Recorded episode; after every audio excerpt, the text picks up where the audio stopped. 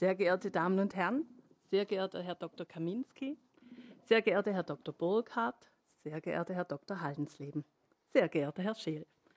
Ich freue mich sehr, Sie heute zu unserer Auftaktveranstaltung Wie intelligent muss die Interaktion mit künstlicher Intelligenz sein aus der Reihe Simulierte Welten begrüßen zu dürfen. Bedanken möchte ich mich ganz herzlich beim Höchst Höchstleistungsrechenzentrum der Uni Stuttgart für diese spannende Kooperation. Muss es tatsächlich genau ablesen. Ich finde, es ist so ein Wort, wo man einen Zungenbrecher hinlegen könnte.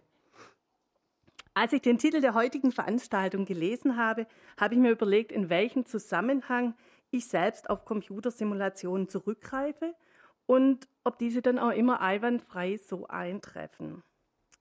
Mein persönliches Fazit war gemischt. Ich bin mir auch nicht wirklich sicher, ob ich wirklich immer erkenne, ob eine Computersimulation dahinter steckt. Deshalb bin ich selbst äh, sehr gespannt auf die heutige Veranstaltung und wünsche uns allen einen spannenden Abend. Und da meine Stimme heute nicht sonderlich gut trägt, übergebe ich auch das Wort direkt an Herrn Scheel.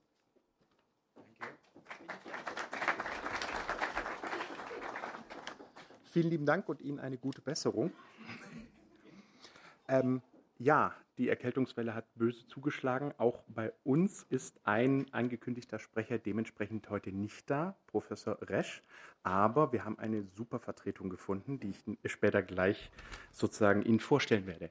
In den nächsten anderthalb Stunden haben wir für Sie ein interessantes, hoffen wir, Programm zusammengestellt mit verschiedensten Perspektiven dazu, ja, wir haben es genannt, wie intelligent muss der Umgang mit künstlicher Intelligenz sein, aber wir werden verschiedene Bereiche der äh, künstlichen Intelligenz versuchen, gemeinsam, aber auch gemeinsam mit Ihnen zu beleuchten. Wir möchten nämlich sehr viel auch Ihren Input, Ihre Fragen mit aufnehmen und nicht einfach einen akademischen Frontalvortrag für Sie heute präsentieren. Ähm, noch ein paar kleine ähm, sozusagen organisatorische Dinge. Wir haben mit der Stadtbibliothek ausgemacht, dass ähm, ein Podcast sozusagen geschnitten wird aus den Antworten, die unsere Experten geben, aber auch aus den Fragen, die sie ähm, sozusagen uns stellen. Daher eine kleine Vorwarnung sozusagen. Ähm, die Mikros werden dementsprechend mitgeschnitten und später eben als Podcast im Internet für interessierte Bürger, die heute nicht da sein können, eben auch wegen der Erkältungswelle, zusammengeschnitten. Ähm, daher auch die Bitte, wenn Sie Fragen stellen, nicht einfach nur reinrufen, warten Sie, bis eine meiner Kolleginnen, Frau Lindner, dort hinten, und Frau Birzele von der Stadtbibliothek zu Ihnen kommen und ein Mikrofon Ihnen geben. Ähm, außerdem wird meine Kollegin auch ein paar ähm, Aufnahmen machen, Fotografieaufnahmen, auf denen Sie nicht in Großaufnahme drauf sein werden, sondern die nur dazu dienen, dass wir zeigen können, wer so alles da war, dass wir möglichst viele breite Menge der, der Leute erreicht haben. Ähm, was werden wir Ihnen heute präsentieren? Wir werden, ähm, ich werde kurz die drei Gäste, die auf dem Podium sitzen, werden Ihnen vorstellen. Danach wird jeder der drei in einem kurzen fünf- bis zehnminütigen Vortrag einen Aspekt zur KI Ihnen vorstellen. Dann werden wir vier auf der Bühne ein paar Fragen gemeinsam klären und dann werde ich die Veranstaltung sozusagen zum Auditorium hin öffnen, dass Sie Ihre Fragen an uns, an die Experten sozusagen stellen können. Insgesamt denken wir so, dass das anderthalb Stunden dauern wird und Sie hoffentlich mit neuen Ideen und neuem Wissen über was KI ist, wie man damit umgeht und was auf uns zukommt, nach Hause gehen können. Gut, dann kommen wir auch schon zu unseren Gästen. Perfekt. Wir haben eben ähm, sozusagen als Stellvertreter für ähm, Professor Michael Resch, der der Leiter des Höchstleistungsrechenzentrum der Uni Stuttgart ist, haben wir den Abteilungsleiter der Philosophieabteilung äh, bekommen, Dr. Andreas Kaminski, der ähm, sich darauf spezialisiert hat, einen Einblick ähm, darin, was Menschen von KI erwarten, wie sie sie wahrnehmen, wie sie bewerten, wie Vertrauen aufgebaut werden kann, ähm, sehr stark äh, vertritt. Ebenfalls ähm, hat er viel über die Begründbarkeit von Aussagen, ähm, die durch Computersysteme ähm, im Bereich KI getroffen werden, geforscht und wird in diese Richtung Ihnen etwas vorstellen. Dann haben wir ebenfalls heute dabei Dr. Aljascha Burkhardt. Burkhardt, der ist äh, von Haus aus Computerlinguist. Das ist ein Crossover aus Sprachwissenschaften und Computerwissenschaften aus Informatik. Er ist ähm, stellvertretender Standortsprecher des Deutschen Forschungszentrums für künstliche Intelligenz in Berlin. Außerdem war er auch schon der, Sachverständiger der Enquete-Kommission Künstliche Intelligenz des Deutschen Bundestags und hat als solcher sehr tiefen Einblick darin, wie Menschen mit KI-Systemen kommunizieren können, versuchen, wie das passiert und wird uns da tiefere Einblicke geben. Unser dritter Gast ist Dr. Sebastian Hallensleben, von Haus aus Physiker, genau wie ich ursprünglich, also Physiker und Soziologe. Ähm, er leitet die Kompetenzfelder für Digitalisierung und KI beim Verband der Elektrotechnik, Elektronik und Informationstechnik, besser bekannt als VDE, ähm, und spezialisiert sich vor allem auf die Schnittstellen zwischen, zwischen Wissenschaft, Wirtschaft, Politik, wenn es um rechtliche und ethische Grundlagensetzung geht. Wie kann man mit KI umgehen? Und hat da ein sehr tiefes Wissen darüber.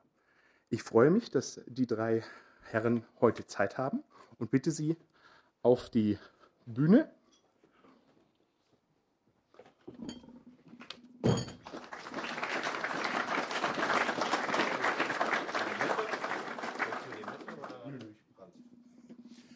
Und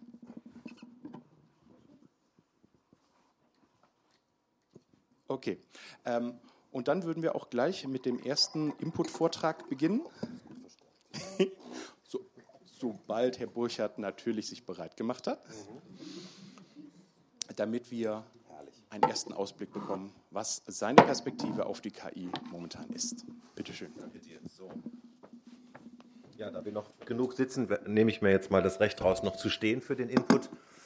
Freut mich wahnsinnig, heute Sie hier zu sehen. Schön, dass Sie alle hier sind. Es freut mich persönlich, in Stuttgart zu sein. Da meine Frau hier aus der Gegend kommt, ist es für mich also auch so eine Art äh, Heimat, eine Art Heimspiel hier.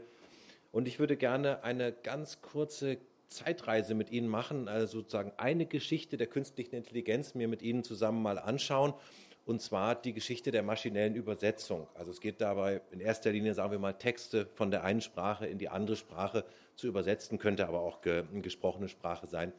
Äh, das ist jetzt egal. Wir werden ja später sicherlich noch mehr darüber reden, was eigentlich künstliche Intelligenz ist, was davon zu erwarten ist und was nicht. Aber ich dachte, wir machen einfach mal eine, so einen, so einen Durchgang historisch, weil man daran auch gut sehen kann, welche Techniken es eigentlich, welche Technologien es über die Jahrzehnte, muss man ja inzwischen sagen, gab und was die jeweiligen Vor- und Nachteile äh, waren. Und das Ganze beginnt jetzt also Mitte der 50er Jahre, setzen Sie sich ein bisschen zurück äh, in der Zeit. Äh, wir sind jetzt Mitte der 50er Jahre in den USA und damals herrschte eine Knappheit an Übersetzern, die vom Russischen ins Englische übersetzen konnten. Ja, Sie können sich vorstellen, es war Kalter Krieg. Ähm, und äh, es gab nicht genug US-Amerikaner, die Russisch konnten. Man musste sehr viele Dokumente übersetzen, die man irgendwo abgehört hatte. Und jetzt war die, äh, die Not in dem Sinne groß. Und da kamen die Wissenschaftler auf die Idee, also meine Vorfahren quasi. Und Sie wissen, Computer waren damals ganze, haben ganze Räume ausgefüllt, wurden mit Lochkarten gefüttert. Das waren, Computer heißt ja Rechnen, das waren einfach wirkliche Rechner. Die haben Flugbahnen berechnet im Militär oder so. Ne? Das Ergebnis kam dann vielleicht auf, auf so einem Röhrendisplay raus. Es waren nicht Monitore wie heute.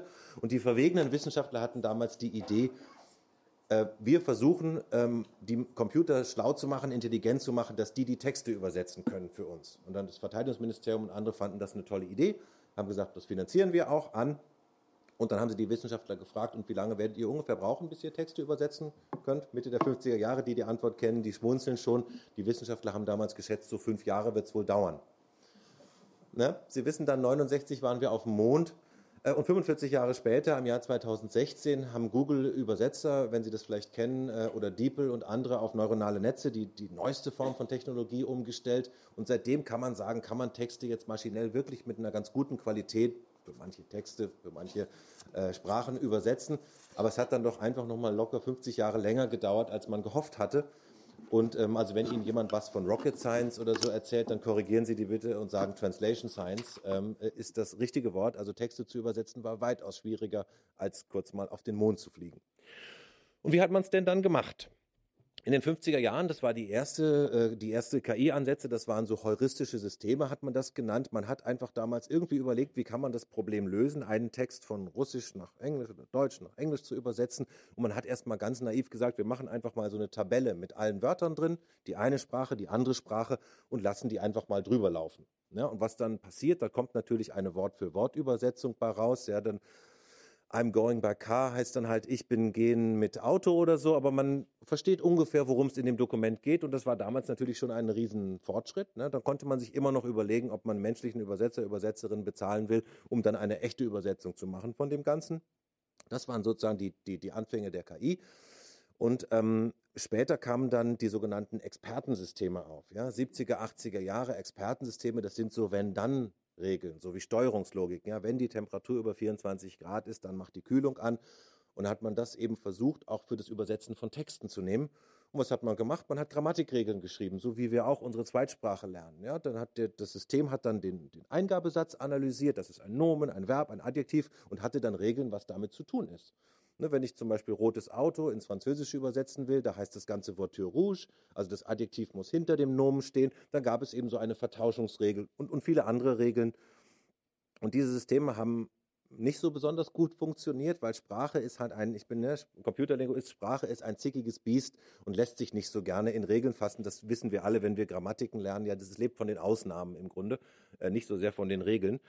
Und ähm, das hat so schlecht funktioniert, sagt die Historie, dass die Leute gesagt haben, gebt uns die alten Systeme wieder, die einfach nur die Tabellen benutzt haben und diesen Quarktexte rausgegeben haben. Gebt uns bitte die alten Systeme wieder, da konnten wir wenigstens irgendwas verstehen. Aber die anderen, die haben nicht so gut funktioniert. Später haben die dann aber recht gut funktioniert, äh, diese regelbasierten Systeme.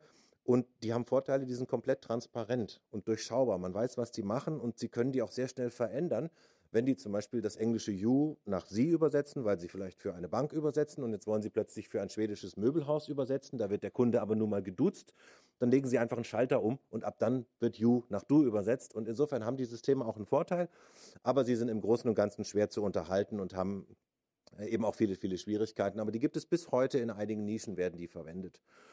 Und dann gab es eigentlich so eine Zwischenzeit nochmal, dann ist man wieder auf die alten Tabellen zurückgegangen in den 80er Jahren, hat man gemerkt, wenn wir ganz viele vorhandene Texte nehmen, das 25. Bordbuch für ein Auto übersetzen, dann haben wir fast jeden Satz eigentlich schon mal vorher übersetzt. Und dann hat man das wieder sozusagen datenbasiert nochmal die Tabellen rausgeholt, aber viel, viel besser gemacht.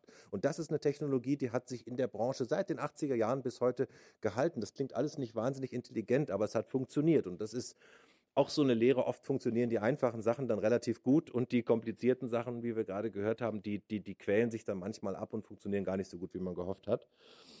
Und jetzt kommen wir fast schon in die Neuzeit. Dann kam ab Mitte der 90er Jahre kam dann das maschinelle Lernen aus Daten äh, auf. Und zwar waren die ersten Systeme, da hat man als Mensch immer die Aufgabe noch so modularisieren müssen. Man hat die in Teilaufgaben unterteilt. Ein Modul hat nur die Wortreihenfolge verändert. Das andere hat dann Teilphrasen übersetzt. Das dritte hat das dann Ganze wieder zusammengesetzt und versucht, grammatische Sätze draus zu machen. Und diese einzelnen Systeme wurden, Module wurden dann auf Daten, zweisprachigen Daten, einsprachigen Daten schon trainiert.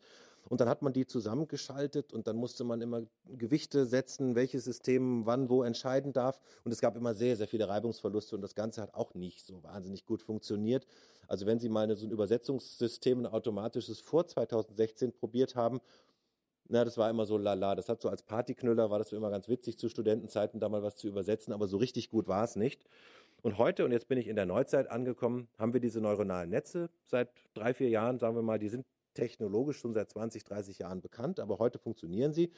Ähm, diese Systeme, äh, die sind End-to-End, -end, wie man so sagt. Sie stecken oben die englischen Sätze rein, stecken unten die deutschen Sätze rein, also von Vorübersetzungen von Menschen, äh, die, die halt bekannt sind. Und das System lernt innen drin alles selber, was zu tun ist. Das System sieht die Buchstaben oben, sieht die Buchstaben unten und verschaltet sich dann intern so intelligent, dass am Ende, wenn Sie einen neuen Satz reintun, auch der, der, der neue sozusagen englische Satz oder russische oder deutsche Satz dann unten rauskommt.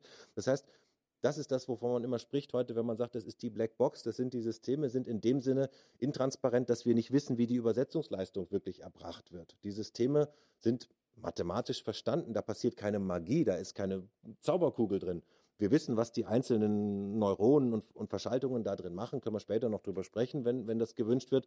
Aber man weiß eben nicht, wie diese Übersetzungsleistung jetzt wirklich, was hat das System über Sprache gelernt? Das wissen wir eben nicht. Und das sind dann eben diese Blackboxen, die manchen Leuten Angst machen. Ähm, und so als Zusammenfassung ist eigentlich, wir haben das Problem, wie Texte übersetzt werden, noch genauso schlecht verstanden, also wie wir das hier machen, wie auch vor 50 Jahren. Aber die Systeme sind heute so stark und können aus den Daten das einfach äh, lernen äh, und, und eine erstaunliche Übersetzungsqualität heute liefern. Und das ist eigentlich mehr oder weniger so der, ähm, der Stand der Dinge jetzt in einem wirklich kurzen Ritt einmal, äh, einmal durchgegangen und alles weitere können wir dann nachher im Gespräch klären.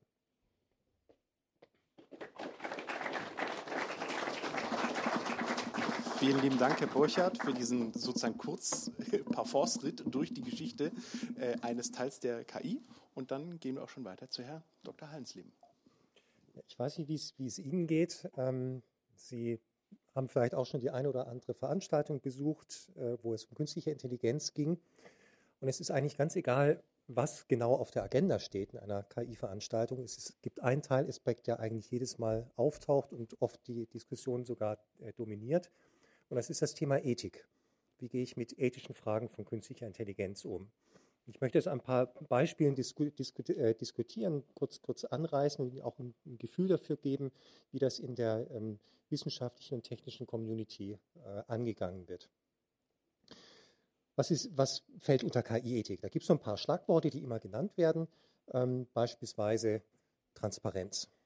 Ja, typisches Beispiel, KI ist heute schon besser als ein durchschnittlicher Radiologe in der Beurteilung von Röntgenbildern. Ist das jetzt Krebs? Ist es nicht Krebs? Muss ich da eine Biopsie machen? Muss ich operieren oder nicht?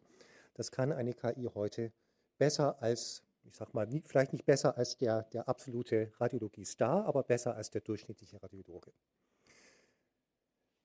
Jetzt trainiere ich diese KI und ich möchte natürlich wissen, wie ist denn die KI darauf gekommen? Zu sagen, hier, das ist Krebs und schneide bitte mal diese, die, diesen Patienten auf. Das ist ja schon ein größerer Eingriff, der auch irgendwie begründet und nachvollziehbar sein muss. Die KI kann das aber im Moment nicht. So wie Ayosha Burchardt das gerade äh, angerissen hat. Die KI ist eine Blackbox, da kommt irgendeine Schlussfolgerung raus, die kann ich glauben oder auch nicht. Ich kann danach handeln oder auch nicht. Ähm, und deswegen ist ein Kriterium für eine ethisch vertretbare KI, dass ich auf irgendeine Weise eine gewisse Transparenz dort hineinbekomme und sicher sein kann, dass äh, tatsächlich das Richtige auf solchen Bildern erkannt wurde. Ein anderer Aspekt, der sehr oft in der Diskussion um Ethik, KI-Ethik auftaucht, ist Fairness. Typisches Beispiel, Sie alle sind bei der Schufa registriert. Ähm, für Sie alle errechnet die Schufa einmal im Monat oder einmal im Vierteljahr einen Kreditscore. Und diese Kreditwürdigkeit wird heutzutage mit äh, KI-Algorithmen unter anderem bestimmt. Die Schufa lässt sich nicht darüber raus, was in diese Suppe genau reingerührt wird, ähm, weil angeblich äh, kommerziell vertraulich und äh, soll nicht offengelegt werden. Aber letztendlich ist es eine KI, die aus früheren Mustern, wann sind Leute zahlungsunfähig geworden, versucht rauszudestillieren, ähm, ob jetzt ein, eine neue Kreditanfrage positiv oder negativ beschieden wird. Jetzt kann man sich natürlich fragen, ja, ich, ich würde gerne wissen, was ist denn da eingeflossen? Habe ich jetzt den Kredit nicht bekommen, ähm, weil ich zufälligerweise im falschen Wohnviertel wohne und nebenan äh, ein großes Haus steht, wo ähm, Leute äh, schlecht gewirtschaftet haben? Oder ähm, ist er abgelehnt worden, äh, weil Leute mit meiner biografischen Situation und meinem Einkommen und, und, und, äh, zig andere Faktoren tendenziell in der Vergangenheit ein hohes Ausfallrisiko hatten. Deswegen muss ich höhere Zinsen zahlen, kann auch sein. Ähm, oder anderes Anwendungsbeispiel, das, das äh, vor allem in den USA eine große Rolle spielt. Da wird KI dafür eingesetzt, um die Rückfallwahrscheinlichkeit von äh, Straftätern ähm, abzuschätzen oder auch Gefängnisstrafen, die Länge von Gefängnisstrafen abzuschätzen. Ähm, und äh, da geht es dann tatsächlich um frei oder nicht freie Entscheidungen. Wird jemand vorzeitig auf Bewährung entlassen oder wird er nicht entlassen? Und auch da kann man sich fragen, ist die KI fair? Und nach welchen Maßstäben messe ich das eigentlich, ob die KI fair ist? Und noch ein Beispiel aus Brasilien. Ähm, es gibt dort ein Rechtssystem, dass man immer in Berufung gehen kann und nochmal in Berufung und in Revision und in die Berufung der Revision. Und letztendlich kann man jeden Fall bis zum obersten Gerichtshof treiben. Das führt dazu, dass der oberste Gerichtshof in Brasilien, äh, ich glaube, etwa 55.000 Fälle auf den Schreibtisch bekommt. Also jeder, der irgendwie unzufrieden ist und sich den Anwalt leisten kann, treibt sein, treibt sein Anliegen bis dorthin. Jetzt können die armen, ich weiß nicht, wie viele es sind, 10 oder 12 obersten Richter natürlich nicht 55.000 Fälle im Jahr behandeln. Das heißt, da gibt es so eine Vorfilterung. Und diese Vorfilterung wird seit zwei Jahren von Victor gemacht. Victor ist ein KI-System. Ähm, es ist nicht offengelegt, wie es funktioniert. Es ist auch nicht offengelegt, äh, nach welchen Kriterien es handelt. Ähm, und es ist auch nicht nur so halb öffentlich, dass es das überhaupt gibt. Inzwischen hat sich es rumgesprochen. Auch da kann man sich fragen, ist Victor fair? Und wenn ja, nach welchen Maßstäben? Und wie kann ich das eventuell nachprüfen? Weiteres Beispiel ähm, oder weiteres Kriterium für ähm, äh, KI-Ethik ist äh, Privatsphäre-Schutz. Ja, ich möchte vielleicht nicht, dass äh, die KI alle meine Daten aufsaugt, um auf dieser Grundlage dann äh, mir Amazon-Empfehlungen äh, oder, oder Kaufempfehlungen oder sowas ähm, zu erstellen. Ähm, und äh, da merken wir aber auch schon, dass sich die verschiedenen Werte widersprechen können. Wenn ich sage, naja, Privatsphäre als ethisches Kriterium heißt, ähm, ich möchte mit möglichst wenig Daten umgehen und ich möchte auch nicht, dass die irgendwie persönlich sind oder offengelegt sind. Das Kriterium Transparenz könnte heißen, ich möchte aber sehr wohl wissen, was da für Daten reingeflossen sind und womit diese KI trainiert wurde. Das heißt, ich habe da schon mal so einen, so einen Zielkonflikt und das ist ein Konflikt, den die Technik nicht auflösen kann, sondern den tatsächlich die Gesellschaft diskutieren muss und wo man sich einigen muss und wo man auch Festlegungen äh, treffen muss. Wenn Sie jetzt jemand aus der Wirtschaft fragen, der sagt, oh, KI-Ethik, ja, wichtig, ja, und, und, und, aber wir haben da große Angst davor. Wir haben Angst davor, dass wir jetzt für, für jedes Produkt, das wir verkaufen, und wenn es eine Motorsäge ist oder eine Gasturbine, auf einmal ein Ethikkomitee brauchen, das irgendwie äh, den KI-Anteil dort beurteilt und, und, und entscheidet. Und deswegen ist einer der, der Ansätze auf europäischer und internationaler Ebene zu überlegen, wie kann ich ein, eine, ein praktisches System bauen, das KI-Ethik handhabbar macht, das auch dem, dem Programmierer ähm, was an die Hand gibt, nachdem er, sich, dem er, er oder sie sich richten kann, wenn, wenn er einen Algorithmus baut oder eine KI trainiert, das wirksam ist, sodass Produkte oder KI-Systeme, die wir bei uns in Europa nicht haben wollen, äh, auch wirklich erkannt werden können und ausgeschlossen werden können aus, aus, aus äh, unseren Märkten oder unserer Gesellschaft. Und äh, wie kann ich vorgehen, dass auch, auch wir als, als äh, Bürger letztendlich die Möglichkeit haben, einem System anzusehen, ja, ist es jetzt transparent? Hat das einen guten Privatsphäre-Schutz? Ist das, äh, ist das irgendwie robust? Ist es fair? Und die Diskussion in den europäischen und internationalen ähm, Standardisierungsgremien, in denen ich ähm, mitwirke, geht in die Richtung eines Kennzeichnungssystems, so, so, Kennzeichnungssystems, so wie Sie das alle von Ihren Kühlschränken und Staubsaugern und Lampen kennen, mit diesen Energieeffizienzklassen von, von A bis G, kennen Sie alle, die, die, die bunten Farben. Und äh, die Diskussion geht in die Richtung ähnliche Arten von Kennzeichnung auch für ethisch relevante Charakteristika von KI-Systemen ähm, einzuführen. Wie transparent ist das System? Wie gut schützt es die Privatsphäre? Wie robust ist es? Wie fair ist es? Wie nachhaltig ist es? Man kann sich da einige Kriterien überlegen. Das Interessante ist, zum, zum, zum Abschluss, ähm, eines der internationalen Foren, in denen solche Systeme diskutiert werden, ähm, ist ein, ein Forum bei einer Special Expert Group bei der IEC, einem Normungskomitee. Ich teile mir dort den Vorsitz mit einer Kollegin aus China. Und mir wurde gesagt, also, was bindst du dir da ans Bein? Mit den Chinesen über Ethik diskutieren, das, das führt doch nicht zum Ziel.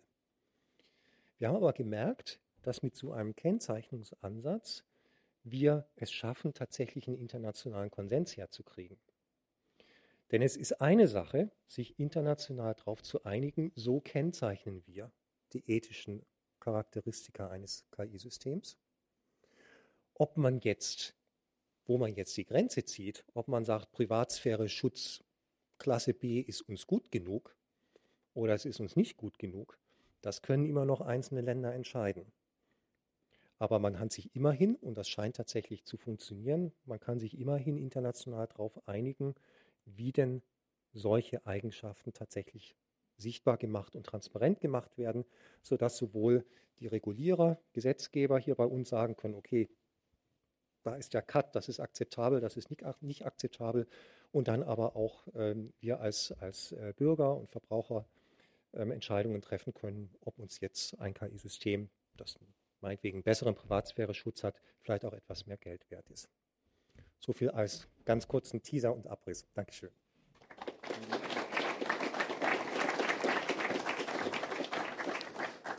Wie Sie sehen können, haben wir schon sehr unterschiedliche interessante äh, Ansatzpunkte für die nachherige Diskussion gehört, hören aber jetzt noch einen dritten von Dr. Kaminski.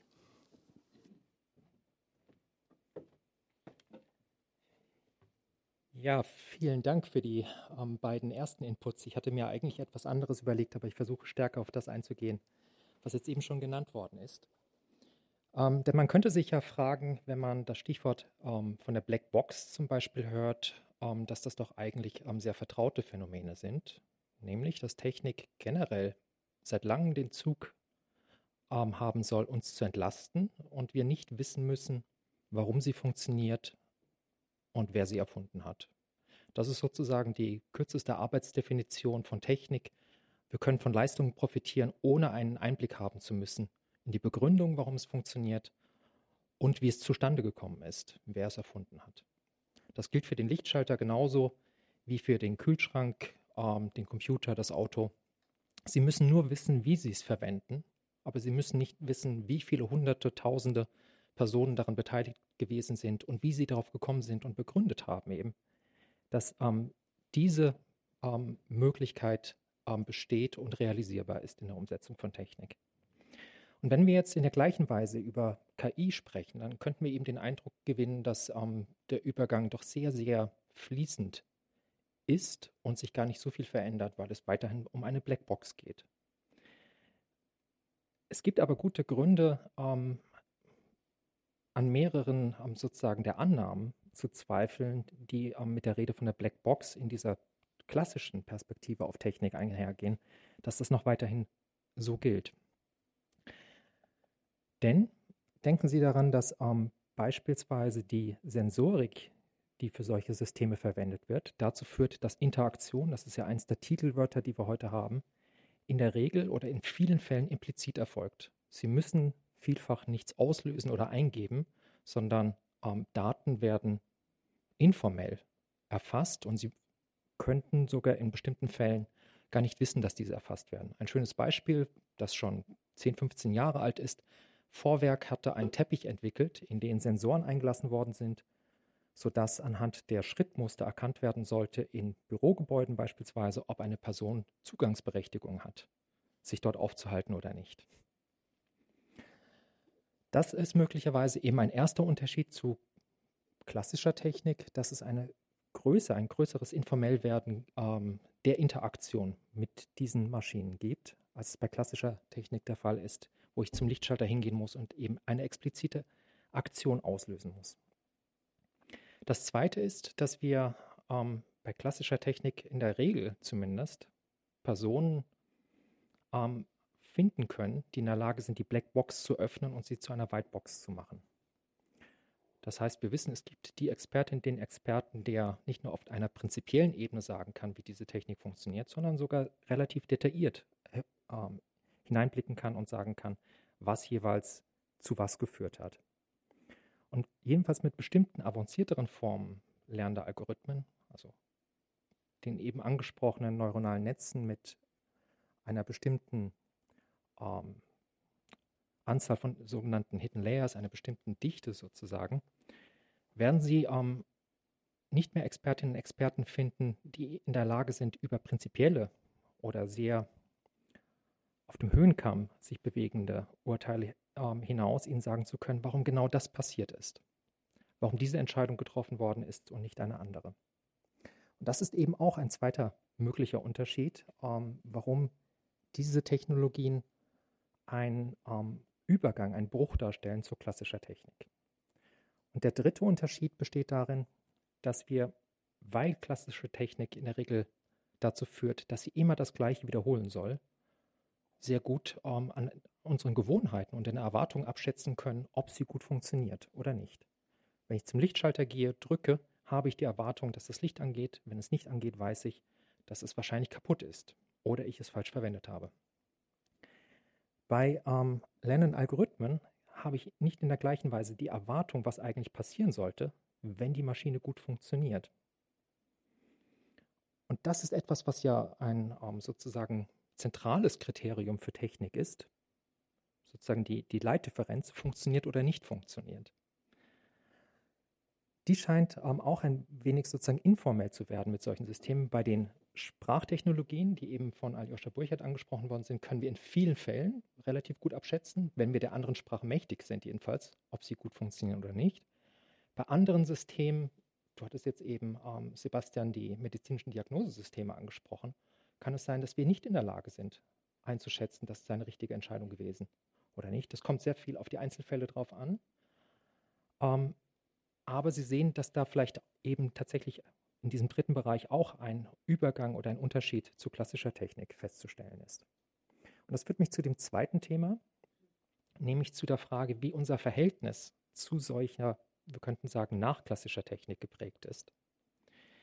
Für die klassische Technik galt bereits, das haben Soziologen wie Max Weber oder Georg Simmel sehr früh, 1910, 1920 festgestellt, dass wir eben in den meisten Fällen darauf vertrauen, dass sie funktioniert, weil wir eben nicht Bescheid wissen müssen, warum sie, wie sie funktioniert.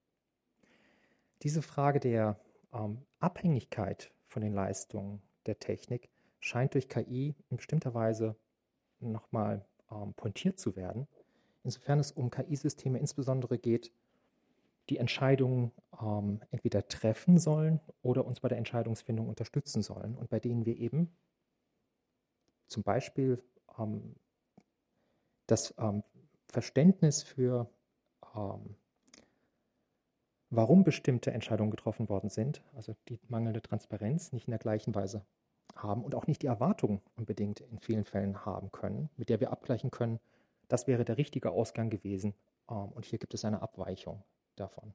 Und das führt eben zu der Frage, ähm, wann sind wir berechtigt, vernünftigerweise ein Vertrauen in solche Systeme zu haben? Können wir hier sinnvoll von Vertrauen sprechen? Und wann ähm, sind wir ähm, berechtigt, Zweifel an der Funktionsfähigkeit solcher Systeme zu haben, wenn wir nicht in der gleichen Weise in der Lage sind, durch eigene Erfahrung jeweils zu überprüfen, ob ein System gut funktioniert oder nicht gut funktioniert? Das scheint mir so eines der, eine der Problemzonen dieser neuen Technologie zu sein, die mit diesem Übergang von klassischer zu nachklassischer Technik verbunden ist und die dann die Frage unter Umständen aufruft, wie muss man solche Systeme so gestalten, damit man eben intelligent mit ihnen umgehen kann, vor dem Hintergrund, dass Technik uns erstmal generell entlasten soll.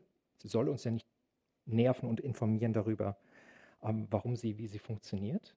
Es aber durchaus Situationen und Anlässe gibt, in denen wir einen Einblick darin haben wollen, warum sie genau zu dieser Entscheidung gekommen ist. Und das ist eben keine leichte ähm, kein leichtes Gestaltungs, keine leichte Gestaltungsaufgabe, das gut zu lösen. Es ist aber auch keine leichte Aufgabe, überhaupt selber als Forscherin, Forscher diesen Einblick gewinnen zu können und dann noch anderen vermitteln zu können. Das wäre so der Problemaufriss, den ich dabei sehe. Vielen lieben Dank.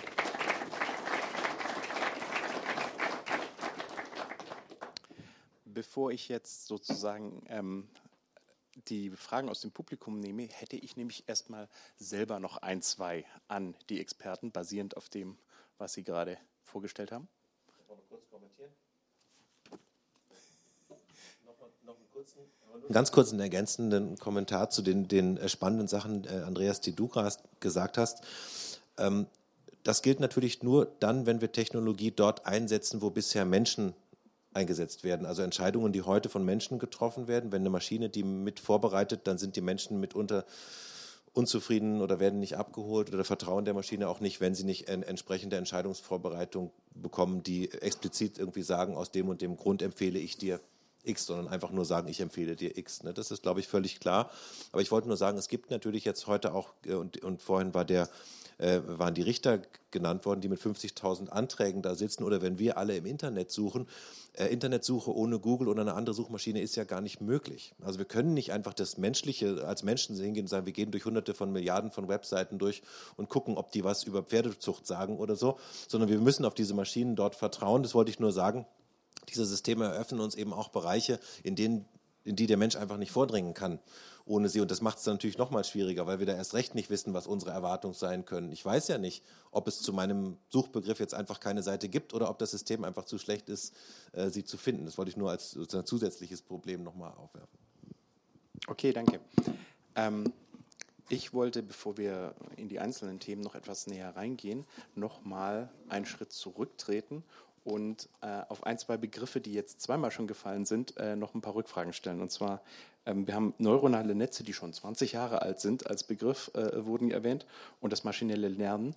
Ich denke, wir sollten da noch mal ganz kurz, was das genau ist, was macht die Maschine bei neuronalen Netzen und äh, maschinellen Lernen, kurz zusammenfassen, damit wir alle auf demselben Level sind. Also die Maschine ganz platt gesprochen, die Maschine wird von uns mit Daten gefüttert und Daten, sage ich gleich, können alles Mögliche sein. Man kann der Maschine zum Beispiel Fotos oben reinstecken und kann unten hinschreiben, was auf dem Foto drauf ist. Hund, Katze, Maus, Apfel und dann lernen diese neuronalen Netze, dann ist sozusagen oben die, die, die die Netze bestehen und das ist aber eigentlich furchtbar egal. Sie sind unserem Gehirn nachempfunden, aber diese Analogie, die trägt nicht wahnsinnig weit. In diesen Netze, Netzen sind so kleine künstliche Neuronen, also mathematische Neuronen, die sind nicht Ne? Die sind in der Software drin. Und die sind sozusagen mit Verbindungen verschaltet und dann tut man oben die Fotos rein. Das ist dann sozusagen ein, eine, eine, Eingabeschicht. Da sind dann die Pixel drin. Da weiß man, welche, welche Farbe an welcher Stelle auf diesem Foto ist. Und am, an der Ausgabeschicht dieses Netzes sozusagen schreibt man dann dran Hund, Katze, Maus, Elefant, was auch immer auf dem Foto drauf ist. Und diese Neuronen innen drin, wie diese Neuronen auch in diesem weichen Ding hier, die verschalten sich dann so, dass sie hinterher in der Lage sind, wenn man ein neues Foto quasi drauflegt, äh, entsprechend das richtige Label unten, was man eben, was dieses Netzwerk im Training halt gelernt hat, zu reproduzieren. Und genauso habe ich es vorhin erklärt, funktioniert es mit der Übersetzung. Deutsche, deutsche also 100.000 deutsche Sätze rein, dazu die passenden englischen Sätze rein. Wenn ich hinterher einen neuen deutschen Satz reinmache, dann hat sich das System hoffentlich so verschaltet, dass am unten der entsprechende englische Satz rauskommt. Das ist eigentlich in dem Sinne das maschinelle Lernen funktioniert immer so, dass wir halt Daten vorgeben und das System dann in diesen Daten, man sagt halt Muster erkennt und darauf dann in der Lage ist, zum Beispiel äh, ein Auto zu steuern oder eben Texte zu übersetzen äh, äh, oder ähnliches. Das ist sozusagen eigentlich, eigentlich alles. Aber ich glaube, wir müssen auf einen anderen Unterschied vielleicht auch nochmal eingehen. Ich weiß nicht, ob du das vorgehabt hast, aber starke und schwache KI sollten wir vielleicht auch noch abräumen. Wer will? Sehr gerne. Ja, das, das, ist, das ist ein Unterschied, starke und schwache KI, der, der sehr oft in der ähm, öffentlichen Diskussion vorkommt. Ähm, ähm, ich ich, ich sage es mal sehr provokant und überspitzt. Starke KI ist das, was wir so aus dem Science Fiction kennen. Ähm, wenn die starke KI böse wird, dann äh, übernehmen die, die Roboter die Welt. Und äh, es gibt immer wieder ähm, Leute so wie Elon Musk, die davor warnen. Äh, es gibt natürlich ganz, ganz viele Hollywood-Scriptwriter, die, für die das ein, ein sehr dankbarer Nährboden ist, um, um spannende oder mehr oder weniger spannende Filme zu bauen. Schwache KI ist das, was wir heute haben. Schwache KI ist eine KI, die bestimmte Dinge lernen kann, die wir ihr als, als Training anbieten und die dann auch genau diese Aufgabe ausführen kann. Ja, eine KI, die Hund, Katze, Maus unterscheiden kann. Eine KI, die Verkehrsschilder lesen kann eine KI, die ähm, auf einem Röntgenbild Krebs erkennen kann, eine KI, die ähm, die Strömung in, in einem äh, Motor optimieren kann und, und, und. Aber es ist immer so, dass eine KI für eine ganz bestimmte Aufgabe von uns trainiert werden muss und dann auch genau diese Aufgabe ausführen kann. Die kann ethisch heikel sein, kann auch ethisch völlig irrelevant sein, aber die, die Macht, die Kraft der KI ähm, ist immer in einem Rahmen, den wir der KI gesetzt haben. Jetzt ist die spannende Frage, gibt es einen Weg von der schwachen zur starken KI? Die heutige Technik ist nicht so angelegt, dass wir annehmen könnten, naja, jetzt, jetzt entwickeln wir das mal weiter von Jahr zu Jahr und dann haben wir immer schnellere Rechner von Jahr zu Jahr und irgendwann ist dann aus der harmlosen, schwachen KI, die wir heute haben, die böse, starke KI geworden, die uns dann alle vom Planeten entfernt. Diesen technischen Weg gibt es nicht, soweit wir wissen. Das heißt, falls es jemals eine starke KI geben sollte, was keiner weiß heute, wird sie auf ganz anderen technischen Grundlagen beruhen müssen. Was auch, wir uns auch darüber klar sein müssen, eine starke KI muss auch ähm, Fähigkeiten haben, die etwas mit Fehlermachen zu tun haben, mit, ähm, mit Kreativität, mit Querverbindungen schaffen, also mit ganz vielen Dingen, die wir als Menschen mit äh, Intelligenz assoziieren, die aber die Technik, so wie wir sie heute kennen, einfach nicht, nicht beherrscht. Nicht, nicht, weil sie zu langsam ist oder nicht gut genug ist, sondern weil sie sie prinzipiell nicht beherrscht. Insofern würde ich tatsächlich starke und schwache so abgrenzen und tatsächlich dieses, dieses Bild setzen wollen, dass es von der schwachen zur starken keinen offensichtlichen Pfad gibt. Das heißt, wenn es irgendwann mal eine starke geben sollte, muss da irgendein Sprung, irgendein Forschungs-, ein Innovationserkenntnissprung stattgefunden haben, der dann vielleicht auch dazu führt, dass eine starke KI eher im Guten eingesetzt wird. Aber das wissen wir heute noch nicht. Okay, prima. Äh, vielen Dank. Das ist auch eine wichtige Frage, die ich sonst mir schon aufgeschrieben hatte, so über die maximalen Grenzen. Ähm, aber bleiben wir bei der schwachen KI, die es heute schon gibt. Ähm, auch die hat ja große Potenziale für soziale Änderungen. So als Soziologe muss ich da mal nachhaken. Ähm, man hört immer wieder, dass zum Beispiel durch so schwache KIs ähm, sehr viele ähm, Berufe und Branchen, die bisher von der Digitalisierung sehr positiv äh, beeinflusst waren, im Prinzip wegfallen können. Alle Bereiche der ähm, ja, Beratung, Vermittlung von, von Wissen. Das heißt, Übersetzer zum Beispiel, ähm, im äh, Versicherungswesen, Versicherungsmakler, die die passende Police für die und die Situation auswählen.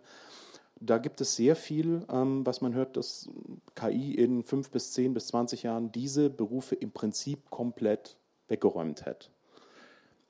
Wo sehen Sie da ja, die Probleme oder die Grenzen? Was ist so, welche Jobs sind sozusagen dann noch sicher?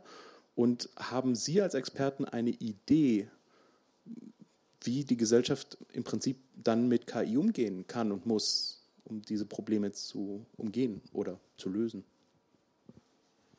Also ich kann, kann die Frage mal beispielhaft beantworten ähm, für KI in der Medizin. Äh, wir haben im letzten Jahr uns tatsächlich diese, genau diese Frage gestellt, was passiert denn eigentlich mit Ärztinnen und mit Ärzten, wenn es immer mehr KI-Systeme gibt, die bestimmte Dinge in der Diagnose, vielleicht auch in der Therapie besser können als ähm, ein, ein äh, guter Arzt heute. Das betrifft im Moment schon die Radiologie, es betrifft die äh, ähm, innere Medizin, wenn es um, um sowas wie, wie äh, Labordiagnostik geht, es betrifft die Histopathologie, Pathologie und es wird sich auf immer mehr Disziplinen der Medizin ausdehnen. Nehmen wir mal tatsächlich das Beispiel der, der Radiologie, Analyse von einem CT, einem MRT, einem, einem Röntgenbild. Es, wär, es wäre es natürlich vermessen oder ich sage mal möglicherweise unklug zu sagen, naja, ich möchte auch in 20 Jahren immer noch, dass ein Radiologe mein Röntgenbild beurteilt und nicht eine KI. Warum? Aus zwei Gründen. Zum einen ist die KI in 20 Jahren noch besser als heute und ist mit Sicherheit zuverlässiger als selbst der beste Radiologe.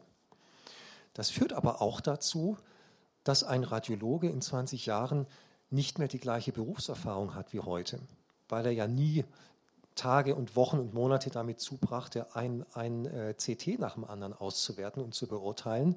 Das hat er nicht mehr gemacht. Das hat er vielleicht im Studium mal gelernt, wie man das prinzipiell macht.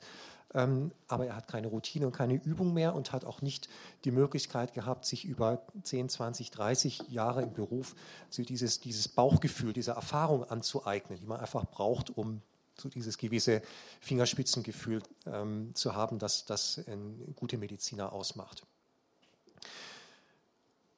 Wo liegt dann also die Rolle?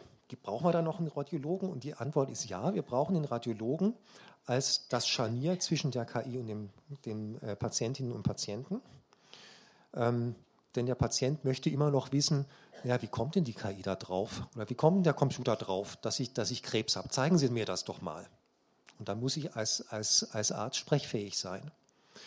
Ich muss auch die letzte Qualitätskontrolle haben.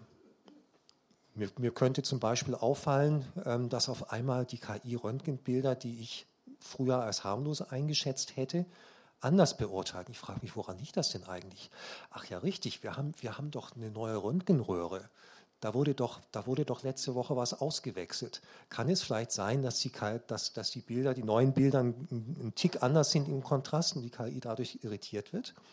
Also diese, dieses ähm, aus, dem, aus dem Rahmen denken und beobachten können, das, worin wir als Menschen sehr gut sind, das ist es, was, was wir in Zukunft immer noch brauchen werden und immer noch als Qualitätskontrolle haben werden.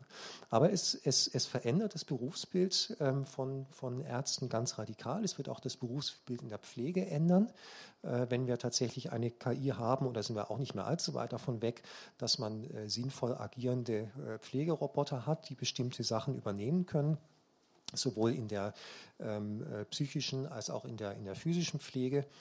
Ähm, auch, auch diese Berufsbilder werden sich ändern. Es wird aber, also ich finde, ich finde es, es vermessen zu sagen, dass dieser oder jener Beruf verschwinden wird. Ähm, für die Übersetzung, da, da, kann man sich überlegen, wird es zumindest weniger Übersetzer geben. Ähm, aber auch da haben wir natürlich immer noch Themen mit, mit Qualitätskontrolle und mit bestimmten ja, kulturellen Feinheiten. Okay, danke. ähm, ebenfalls äh, etwas, wo ich noch ein bisschen reinbohren wollte, ist, die Entwicklung der KI haben wir jetzt aus verschiedenen äh, sozusagen Perspektiven äh, äh, schon so ein bisschen vorgestellt gekriegt. Aber ist das nicht auch ein hm, System mit verschiedenen Geschwindigkeiten? Will heißen, es gibt ähm, KI-Entwicklung und KI-Forschung an den öffentlichen Hochschulen und es gibt sehr große Technologiekonzerne, die KIs schreiben und im Prinzip sofort für die Anwender verfügbar machen. Verschiedene Qualitäten und wie wir wissen eben eher schwache KI. Aber sehen Sie nicht auch ein ähm, Problem, dass es ähm, da noch keine gemeinsame Steuerung gibt, gesamtgesellschaftlich, dass im Prinzip einige Unternehmen forschen und probieren, während woanders noch die Diskussion ist, was verstehen wir oder was versteht die KI von dem, was wir sagen? Was tut sie dort genau? Wie denken Sie darüber? Wer auch immer mag. Das Ganze steht und fällt natürlich mit den Daten. Die großen Firmen haben die Daten und wer die meisten Daten hat, ist der Gewinner. Es gibt halt eine Suchmaschine, es gibt einen Online-Händler. Ja, man kann dem Herr werden wie in China, man dreht einfach das Internet ab und sagt, wir machen unseren eigenen Online-Händler, unsere eigene Suchmaschine, unser eigenes Chatsystem. Wir haben 500 Millionen äh, Leute hier in Europa, äh, wollen wir aber eigentlich nicht machen, den chinesischen Weg. Wir wollen es offen halten. Ähm, das ist die eine Seite. Äh, das kann man natürlich jetzt an den Universitäten schwer reproduzieren und kann schlecht im Onlinehandel oder so forschen, weil man einfach nicht diese Kundenbewegung. Ja, Daten heißen ja, die Leute haben was angeboten gekriegt, sie haben einen Rabatt bekommen, sie haben darauf reagiert und so weiter. Diese ganzen Kundenbewegungen, die hat man eben nicht. Äh, und muss, ich muss dann immer sehen, welche Daten auch in öffentlicher Hand da sind, was weiß ich, Wetterdaten und Verkehrsdaten. Es gibt andere Daten, mit denen kann man forschen, aber es dreht sich halt vieles immer um die Frage, äh, die Frage der Daten. Und ähm, da hat man natürlich dann so, äh, äh, da ist die Industrie an der Stelle dann wirklich, äh, wirklich der Treiber. Und es ist so ein bisschen auch die Frage, wie, wie kontrolliert man das Ganze und wie guckt man zum Beispiel jetzt, ähm, wenn man sich Plattformen anguckt, wie, wie kann man verstehen, was da passiert? Wir kennen die Effekte auf unsere Gesellschaft, die Plattformen zum Teil, Facebook oder YouTube oder andere ausüben und es ist relativ schwer, das auch nachzuvollziehen. Man, manchmal wird immer sehr kurz gesprungen und zu sagen, ja, da, da muss man kontrollieren oder einen TÜV drüber laufen lassen oder so. Aber ähm, um das Beispiel mal zu nehmen, äh, eine Videoplattform wie YouTube, die hat eigentlich nur ein Ziel und zwar, dass die Leute lange gucken. Das ist das einzige Ziel, damit die Werbung konsumieren. Und ob man das bei einem einzelnen Kunden, einer einzelnen Kunde mit Katzenvideos oder mit, mit Kochvideos oder mit von mir aus Nazi-Videos oder Pornografie oder was auch immer erreicht. Das ist der Plattform an sich erstmal völlig egal. Hauptsache, es funktioniert.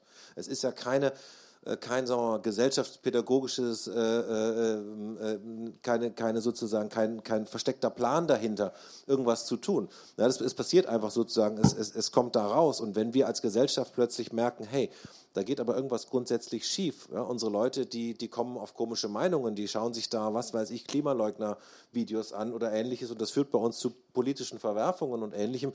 Dann sind wir wirklich in einer schwierigen Situation jetzt. Ne? Ähm, wie können wir darauf reagieren?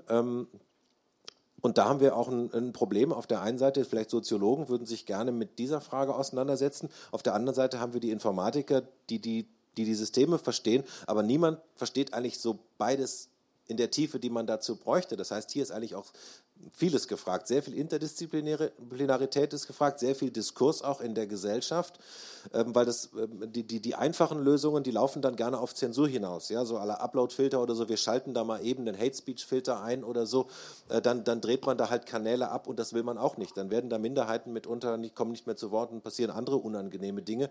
Also wir haben hier sozusagen eigentlich viele große gesellschaftliche Herausforderungen, die zusammenkommen.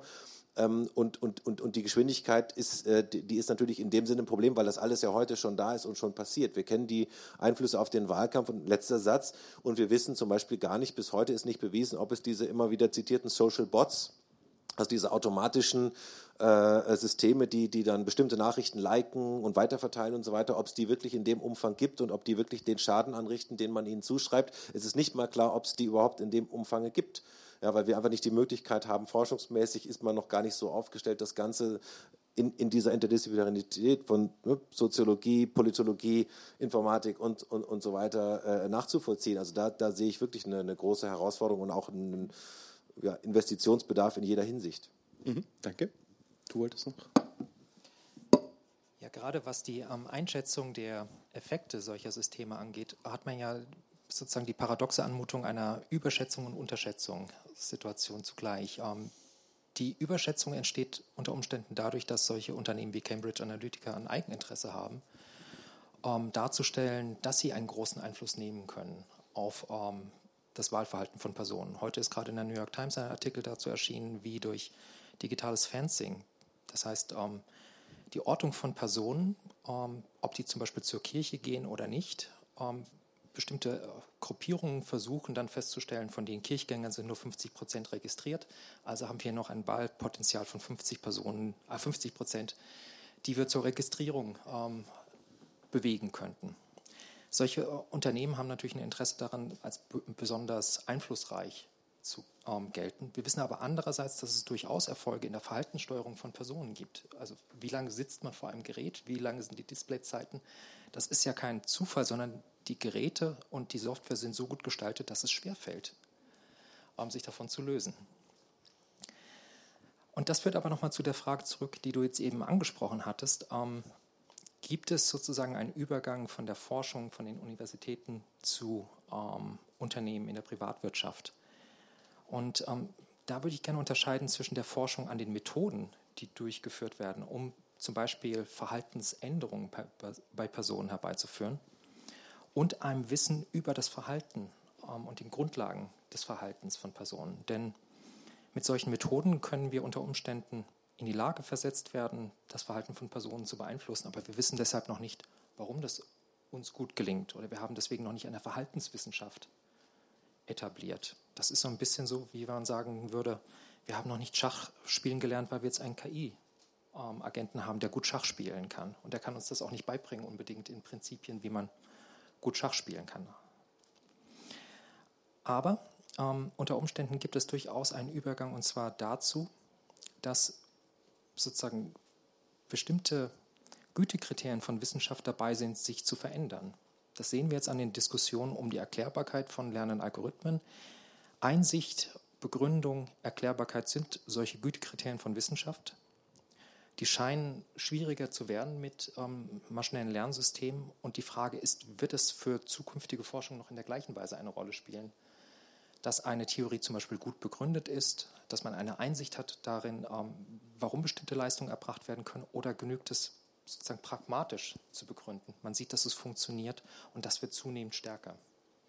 Also dass sozusagen hinter den, was Personen intendieren, eigentlich eine Veränderung von Wissenschaft durch die Methoden stattfindet und weil diese Methoden eben auf andere Weise Wissenschaft zu betreiben erlauben, als ähm, man sich das klassischerweise vorstellt. Super, vielen lieben Dank. Ähm, bevor ich jetzt hier noch mehr meiner Fragen stelle, möchte ich endlich sozusagen ähm, das Versprechen einlösen, dass auch Sie Ihre Fragen stellen können an die Experten. Und meine Kolleginnen werden mit den Mikros zu Ihnen durchkommen wenn Sie einfach durch ein Handzeichen signalisieren. Genau. Hier haben wir jemanden. Ja, zunächst einmal vielen Dank an alle vier Personen auf dem Podium. Und zum einen, ich möchte ein bisschen was anmerken zur Geschichte der maschinellen Übersetzung. Zum einen, ich habe zu Hause eine größere Sammlung an, ich sag, historischen Büchern zur Technikentwicklung, darunter ein Buch vom Stand etwa Ende der 60er Jahre unter dem Titel Was denkt sich ein Elektronengehirn? Das ist damals recht, äh, äh, wie soll ich sagen, beliebt gewesen. Darin ist als Beispiel wiedergegeben eine maschinelle Übersetzung, wie schon erwähnt, aus dem Russischen ins Englische, im Kontext der schon genannten Motivation. Damals nach meiner Wahrnehmung und auch nach Wahrnehmung des Buchautors äh, recht holprig, aber letztendlich durchaus schon gelungen, wohl gestützt auf die erwähnten Tabellen, die erwähnt waren. Zum anderen, ich habe vor etwa zehn Jahren mal im Internet auf einer Internetseite eines großen amerikanischen Konzerns, aber die Seite deutschsprachig, einen Satz gefunden, der da, ich mich richtig erinnere, versuche ihn jetzt wörtlich wiederzugeben, lautete, Maschinenübersetzung tut nicht verstehen die Grammatik. Wie ich meine, ein Satz, der sich selbst bestätigt. Jedenfalls mindestens für den damaligen Stand der Technik. Das dazu zum anderen äh, die erwähnte Blackbox. Ich selbst habe also in den 80er Jahren oder in den 70er Jahren schon Masch äh, Elektrotechnik studiert, also eine Ingenieurwissenschaft und ich bin es von daher eigentlich gewöhnt, den Begriff Black Box in einer negativen Konnotation zu verwenden. Im Sinne, da weiß ich nicht, was drin ist, sowas vermeide ich lieber.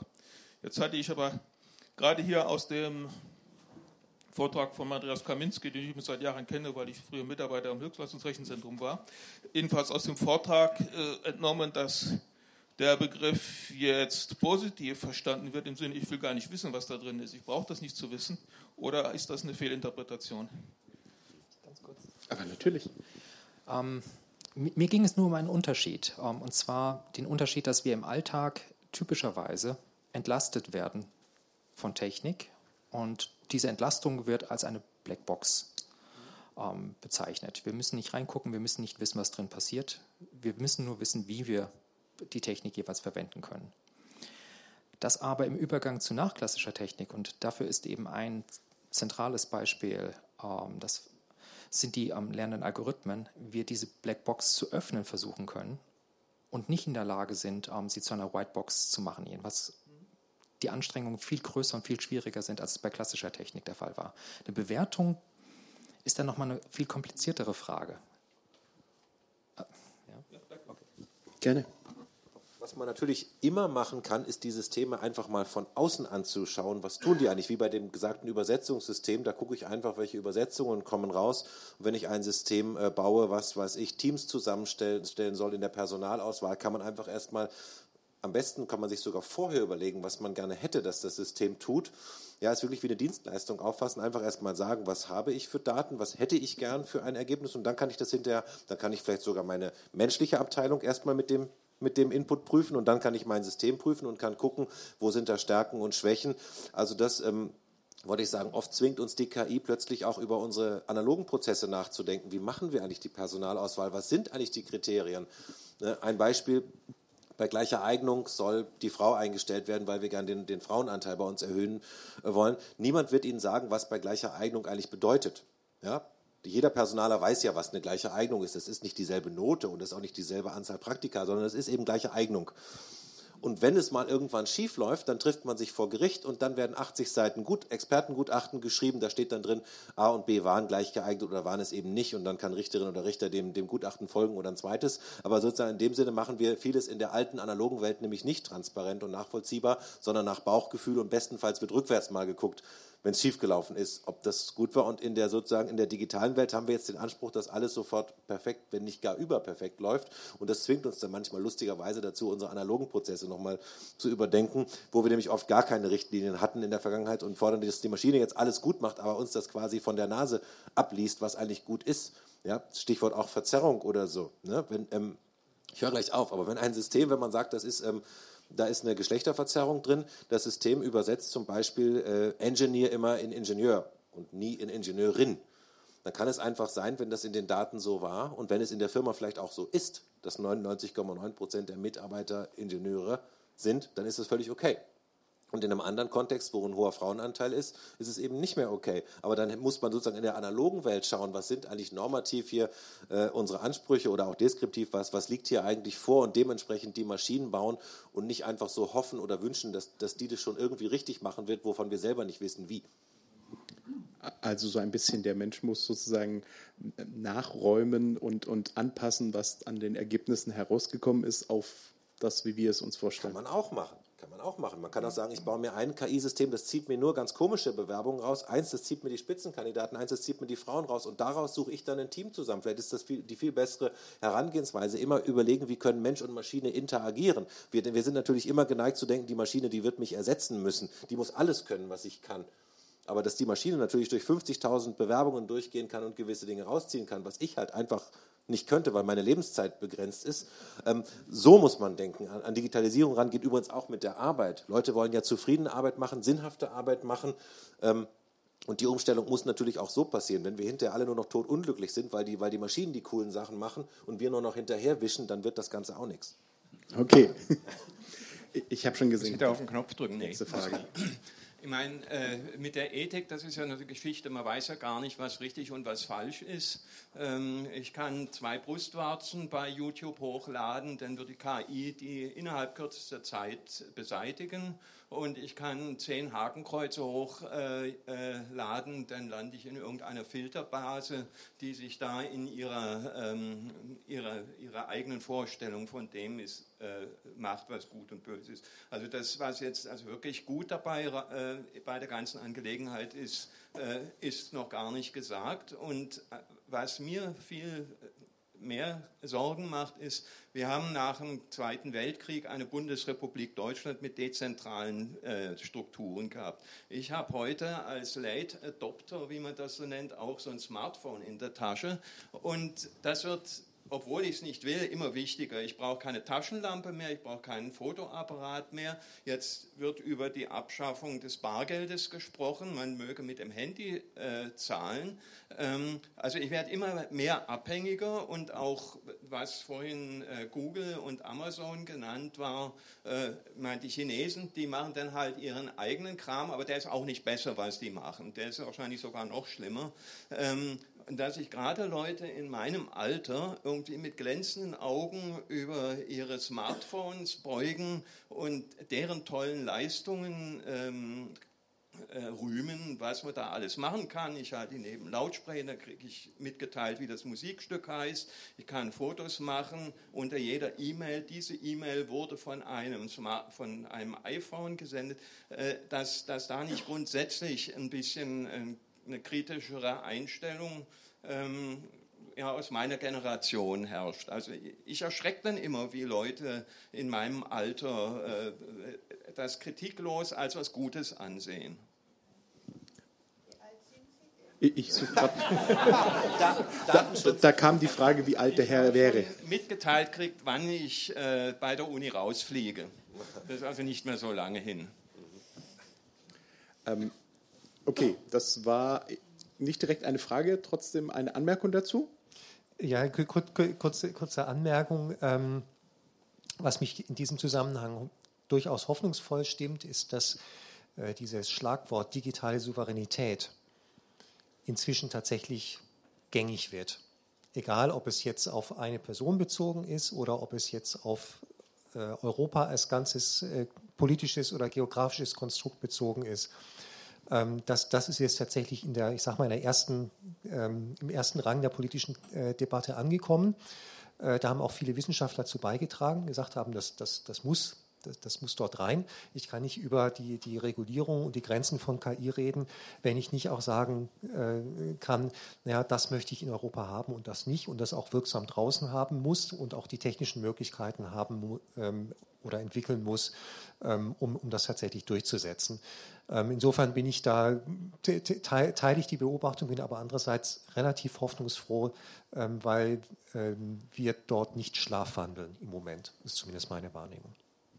Vielen Dank für diesen Trost. es gab weiter hinten eine Frage, genau. Haben Sie schon einen? Ja, also ich habe äh, mich beschäftigt sehr diese die Problematik, wie die KI sich weiterentwickelt. Sie hat ja von der starken, der schwachen KI gesprochen. Also die schwache KI, das kann ich jetzt nachvollziehen. Das ist möglicherweise gut beherrschbar. Aber äh, ich habe immer so eine Vorstellung, ich bin nun überhaupt nicht in der Computerwelt ver, äh, äh, verbandelt oder so. Ich habe einfach die Vorstellung, wenn sich jetzt so ein Programmierer einfach eine einen Algorithmus ausdenkt, ob, das, ob, der das so einzeln machen kann oder nicht, das weiß ich nicht. Aber wenn der sich so und der ist bösartig und stellt sich einfach, möchte einfach äh, eine KI, einen Algorithmus schaffen, der dann wirklich äh, ja sagt, ich möchte, dass der also, nimmt irgendwelche Dinge, dass der sich weiter so entwickelt, dass es wirklich eine zerstörerische Kraft entwickelt. Kann, wie kann man das äh, kontrollieren? Wie kann man das stoppen? Ich habe auch vorhin verstanden, dass dann noch ein Quantensprung erstmal kommen muss, bis das, und den wissen wir nicht, sonst säßen wir hier nicht da und, und, und, und wüssten nicht. Aber wir haben auch bei dem Schaf Dolly, die äh, sozusagen äh, das, der genetische Zwilling, wollten wir auch nicht oder diskutieren wir noch drüber. Und in China machen sie es schon und, und sie sind dran, einen genetischen Menschen herzustellen, also den Zwilling herzustellen. Also wo haben wir da Möglichkeiten zu kontrollieren? Und sehen Sie das tatsächlich die Gefahr oder ist es meine äh, seltsame Vorstellung und Angst vielleicht oder wie auch immer, ähm, äh, dass eben sowas mal passieren kann, dass was, das wirklich ja, Menschen sich einfach ausdenken, so, ich möchte jetzt das wirklich zerstörerisch einsetzen und nicht der gute Programmierer, der einen guten Algorithmus schafft und immer hilfreich und die KI ist für uns hilfreich und unterstützt uns und so weiter. Danke. Also ich sage es mal ganz provokativ, ich habe im Moment mehr Angst vor dem Programmierer, der sich in den Dienst von Firmen wie Cambridge Analytica stellt und äh, sehenden Auges ähm, völlig d'accord damit ist, ähm, große ähm, Mengen von Menschen zu manipulieren. Da habe ich wesentlich, also das, das verursacht mir schlaflose Nächte, nicht die Angst vor einer starken KI, die vielleicht irgendjemand mit irgendeiner einer durchschlagenden Idee vielleicht mal irgendwann entwickelt. Ähm, Sie hatten die Analogie zur Gentechnologie gesagt. Ich glaube, die, die, die trägt tatsächlich noch ein Stückchen weiter. Ähm, was wäre denn die, die Analogie in der, in der Gentechnik? Das wäre vielleicht so etwas wie, oh, ich kann hier in einem Reagenzglas ähm, einen kompletten Menschen züchten mit ganz bestimmten Eigenschaften, die ich vorgeben kann. Das geht heute nicht. Es kann gut sein, dass es nie geht, aber man weiß ja nicht. Vielleicht gibt es irgendwo ein Labor auf der Welt, wo jemand äh, da die richtigen Ideen hat und es schafft, einen kompletten Menschen mit bestimmten, was weiß ich, womöglich noch übermenschlichen Eigenschaften zu züchten. Das, das ist für mich so in etwa die, ähm, die Art, wie, wie ich darüber nachdenke, brauche ich mir um eine starke KI Sorgen zu machen. Natürlich ist es sinnvoll, ähm, sich frühzeitig Gedanken darüber zu machen, was möchte ich in der Wissenschaft haben, welche Richtungen möchte ich vielleicht nicht einschlagen. Insofern ist es sinnvoll, wachsam zu sein und immer mal wieder sich zu überlegen, gibt es bestimmte Forschungsrichtungen, die ich entweder nicht fördern möchte oder die ich äh, vielleicht auch ganz verbieten möchte, so wie man es ja in der Gentechnik auch macht. Ähm, aber wie gesagt, die, die, die Dinge, die mir den Schlaf rauben im Zusammenhang KI, mit KI, sind, sind Dinge, die jetzt passieren und jetzt möglich sind. Wir haben das Stichwort Deepfakes noch gar nicht genannt. Äh, da steckt wesentlich mehr Risiko drin aus meiner Sicht. Mhm, danke. Man kann ja auch mal von äh, Yuval Noah Harari das Buch Homo Deus äh, vielleicht lesen, da, äh, wo er im Grunde auch äh, schreibt, der Mensch ist ja auch nichts anderes als ein Algorithmus, äh, ein biochemischer, komplex natürlich mit Hormonen und mit sehr viel Sinneseindrücken und sehr gut verschaltet und sehr komplex. Und er sagt aber, und wir wissen immer noch nicht, wie aus diesem komplexen Ding hier äh, unser Bewusstsein zum Beispiel zustande kommt. Ja, der Leib-Seele-Dualismus, das uralte Problem, man hat es halt nie gefunden. Das unteilbare Ich, das Individuum, hat sich jetzt, sagen wir mal, so hat eigentlich auch die moderne Wissenschaft nicht überlebt. Ja, so, so, so sind wir und vielleicht sind wir sogar determiniert. Ja, auch die, der freie Wille ist ja auch immer wieder mal irgendwie äh, ähm, äh, angezweifelt worden. Das heißt, es gibt ja schon hier jede Menge Verständnislücken. Das heißt, wir wissen auch nicht, wie wir von der Natur abgucken können, äh, wie dieser böse Informatiker jetzt, sagen wir mal, den Menschen nachbauen könnte oder was ähnlich Böses äh, wie den Menschen nachbauen könnte. Das wissen wir gar nicht, weil wir den schlecht genug verstanden haben. Und, und, und ich denke auch, wenn, dann kommt sowas sprunghaft. Man schaltet den Supercomputer ein und der sagt dann Papi. Ähm, ja, dann weiß man, ich bin so, sowas ähnliches wie Frankenstein, ich habe einen künstlichen Sohn äh, erschaffen, aber es gibt eben einfach nicht diese, diese Schritte, diesen konservativen Weg dahin, den sehe ich einfach auch nicht. Ja, weil ich nicht, weil ich überhaupt gar nicht, ich wüsste gar nicht den Ansatz wo ansetzen? Also offensichtlich mit, mit, mit Mengen und Tonnen von Daten füttern, kommen wir äh, da nicht hin. Das sehen wir zum Beispiel auch beim der Übersetzungsbereich. Die kleine Firma Deep, DeepL oder DeepL in Köln macht bessere Übersetzungen oftmals als Google-Übersetzer und hat mit Sicherheit nicht das ganze Internet zu ihren Füßen. Äh, also weniger Daten, höhere Qualität. Also da mit, mit, mit, mit Tricks und Verständnis kommt man eben weiter, aber im, im, im Bereich Bewusstsein und Wille und so haben wir eben nicht die Tricks und das Verständnis. Okay, danke für diese Einschätzung. Dann die nächste Frage ja, hier vorne. Eine Frage als Vorbereitung zum autonomen Auto werden spätestens ab diesem Jahr sämtliche Neuwagen mit einer SIM-Karte ausgestattet. Die SIM-Karte sendet unablässig die Daten sowohl des Fahrers wie des Fahrzeugs an die Firma, des, an die Herstellerfirma. Wie muss ich mich, wenn ich jetzt ein neues Auto kaufe, wie muss ich mich als intelligenter Fahrer so verhalten, dass ich praktisch also hinterher mit dem Auto nicht in irgendeiner Form in eine teure Versicherung falle oder sonst irgendwie benachteiligt werde? Wie muss ich mich intelligent gegenüber dieser wachsenden Intelligenz verhalten? Das ist meine Frage. Da gebe ich eine, eine, Antwort, die ähm, vielleicht überraschend ist und die heißt tatsächlich, bringen Sie sich in den politischen Prozess ein. Ich war in den, in den, ähm, im letzten Jahr recht viel in Berlin unterwegs, habe mit vielen Abgeordneten zu tun gehabt und äh, ich stelle dort quer durch die Fraktionen eine große Neugier fest. Ich stelle fest, dass das, der Umgang mit künstlicher Intelligenz nicht in das klassische Rechts-Links-Schema reinpasst, zumindest nicht, nicht äh, klar reinpasst. Es gibt keinen typisch konservativen oder typisch grünen oder wie auch immer Umgang mit künstlicher Intelligenz. Es war immer so ein bisschen gefärbt, aber letztendlich ist, ist in, der, in der Politik ein Ringen um gute Konzepte, auch eine Neugier auf gute Konzepte und einen guten Umgang. Das Gleiche gilt auf europäischer Ebene, nachdem äh, bekannt wurde, dass Frau von der Leyen in den ersten 100 Tagen ihrer Amtszeit ein, ein Regulatory Framework for AI auf den Tisch legen wird, rotiert dort der ganze Apparat in der EU-Kommission und man sagt, wir hatten gute Ideen, wir hatten gute Konzepte, die brauchen wir, weil das wirklich Neuland ist und wir wollen dieses Neuland gestalten. Das heißt, es gibt dort tatsächlich eine Chance, politisch zu gestalten und es gibt auch eine große Offenheit, weil eben nicht die Klischees, äh, so die typischen politischen Klischees, wie man halt sich so eine Meinung bildet in einer bestimmten Partei, ähm, äh, sich gefestigt haben. Also das, das, das wäre so meine Ein, mein, mein Anliegen, tatsächlich dort Einfluss zu nehmen und, und sich in, in den politischen Diskussionen zu beteiligen. Danke. Nur was Kurzes noch dazu, weil da hinten ja. sind schon zwei dann in der Meldung. Es ist ja eine gewisse Ambivalenz. Auf der einen Seite hätte man gern natürlich die Bewegungsdaten von uns alle, um, um Parkplatzsysteme zu steuern, um zu sehen, wo müssen wir vielleicht ÖPNV ausbauen, von wo nach wo fahren die Leute eigentlich, was sind die beliebten Strecken, wo können wir vielleicht was, was besser machen und, und, und Verkehrssysteme optimieren. Und auf der anderen Seite, ähm, und heute interessiert sich auch vielleicht niemand dafür, wo Sie persönlich jetzt hin und her fahren, aber wenn wir über die Grenze nach Ungarn oder vielleicht auch in die USA, in andere Gegenden gucken, da interessiert sich dann plötzlich vielleicht doch jemand dafür dafür, äh, wo sie hinfahren und möchte ihnen dann was anhängen. Insofern ist, ist das immer eine, auch eine, eine Frage, in, in wessen Hände können diese Daten denn eigentlich, sollen sie bei der Firma sein, sollen sie beim Staat sein, sollen sie bei jemand nichtstaatlichem liegen? Selbst wenn wir sie sammeln, ist immer noch die gute Frage, bei wem liegen sie dann eigentlich? Okay, danke. Dann waren zwei Fragen dort hinten. Ja, also ich habe noch eine Frage zu der ethischen Komponente. Die technische ist schon relativ schwierig, finde ich. Ähm, aber die Frage ist, wie viel Anstrengungen sind eigentlich nötig, dass diese Systeme auch funktional und unabhängig bleiben? Also meine Erfahrung ist zum Beispiel, wenn ich jetzt in der Suchmaschine einen Begriff eingebe, dann kriege ich zunehmend Kaufempfehlungen oder Dinge, die wirtschaftlich äh, geprägt sind.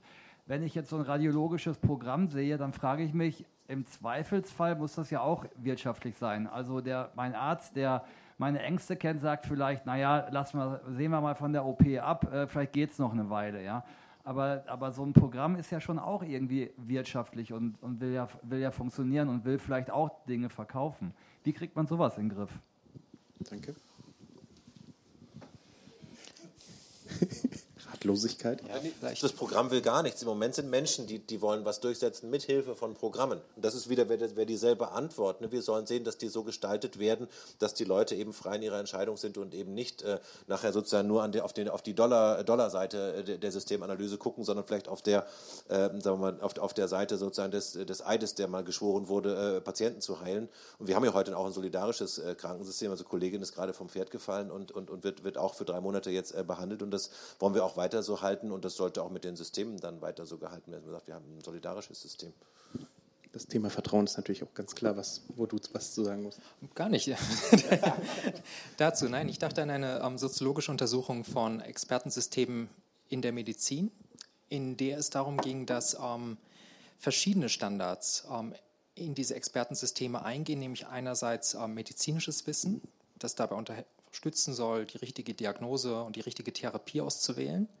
Zum Zweiten aber bestimmte technische Standards, die nicht unbedingt mit dem medizinischen konform sein müssen. Welche Daten benötigt man, welche Form müssen diese Daten haben? Und das Dritte ist ähm, administrative. Und diese Verschmelzung von drei verschiedenen Maßstäben stellt unter Umständen für die Medizinerinnen und Mediziner ein Problem dar, haben Soziologen ähm, versucht zu zeigen, weil beispielsweise, ähm, wenn eine Person von einer Beatmungsmaschine ähm, abgenommen werden soll, dann administrativ vorgesehen ist, wie lang typischerweise dieser Vorgang ähm, brauchen sollte. Aus Abrechnungsgründen und weil zum Beispiel verschiedene Abteilungen miteinander verglichen werden. Wie viele Personen gibt es? Wie hoch sind dort die Kosten-Nutzen-Erträge der einzelnen Abteilungen? Das, äh, diese Verschmelzung sozusagen von medizinischen, administrativen und technischen Standards, die stellt ein Problem dann dar, wenn Ärztinnen und Ärzte sich zum Beispiel ähm, gegen ähm, eine Therapieempfehlung ähm, entscheiden sollen. Und das ist, glaube ich, nochmal das Titelthema der heutigen Veranstaltung, wie man die, den Umgang mit künstlichen, künstlich intelligenten Systemen intelligent gestaltet.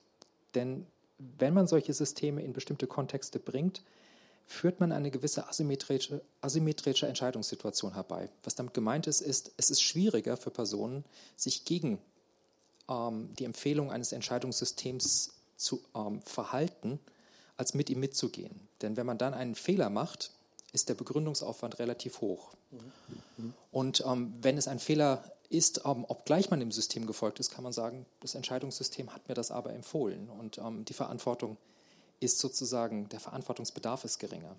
Mhm. Und deswegen kommt es darauf an, wie gestalten wir diese Systeme so, dass es zum Beispiel möglich ist, ähm, dass Personen sinnvoll intervenieren können, ähm, ohne sozusagen die, diese Asymmetrie, ich habe hier ein Expertensystem, das in jedem Fall besser ist als ich, ähm, dazu führt, dass man sich konform verhalten muss. Okay, vielen Dank.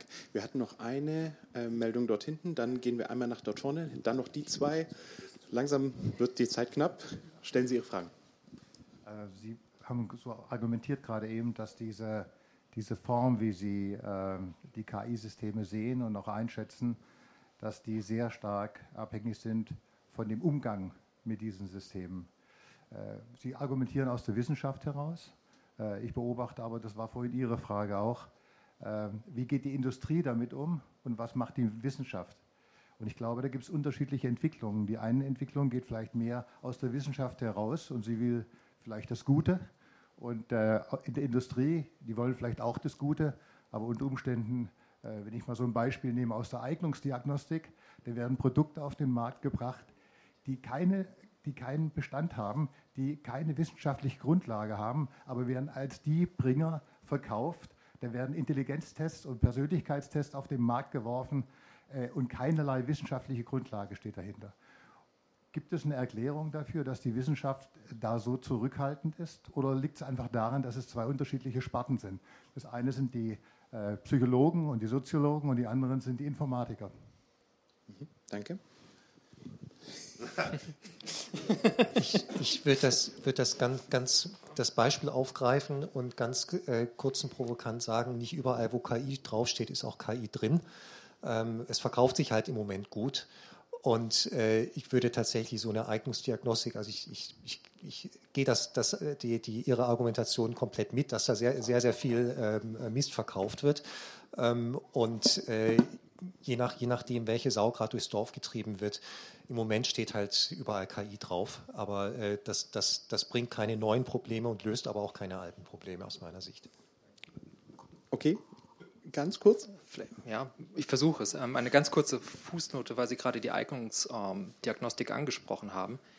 Die Psychologen sind im 20. Jahrhundert unheimlich erfolgreich gewesen, unter dem damaligen Titel Psychotechnik eine angewandte Psychologie ähm, zu etablieren, die im Ersten Weltkrieg bereits im ähm, Militär eingesetzt worden ist, in den 20er Jahren in großer Zahl in Industrieschulen gewandert ist, um Personen ähm, zu selegieren und zu sagen, das ist der richtige Pfad für dich, ähm, auf dem du dich ähm, bewegen sollst. Und interessanterweise gibt es seit 1990er Jahren, 2000er Jahren eine neue Diskussion um die Messbarkeit ähm, geistiger Eigenschaften und Leistungen.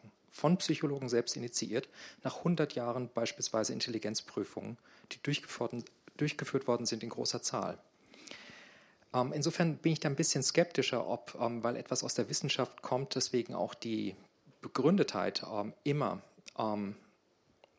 sozusagen gesichert sein muss. Speziell auf dieses Beispiel der angewandten Psychologie jetzt jedenfalls bezogen. Okay, danke für diese Warnung noch, dass die Wissenschaft da auch nicht nur perfekt ist. Dort vorne war die nächste. Sprechen Sie bitte in das Mikro richtig, damit wir Sie hören können.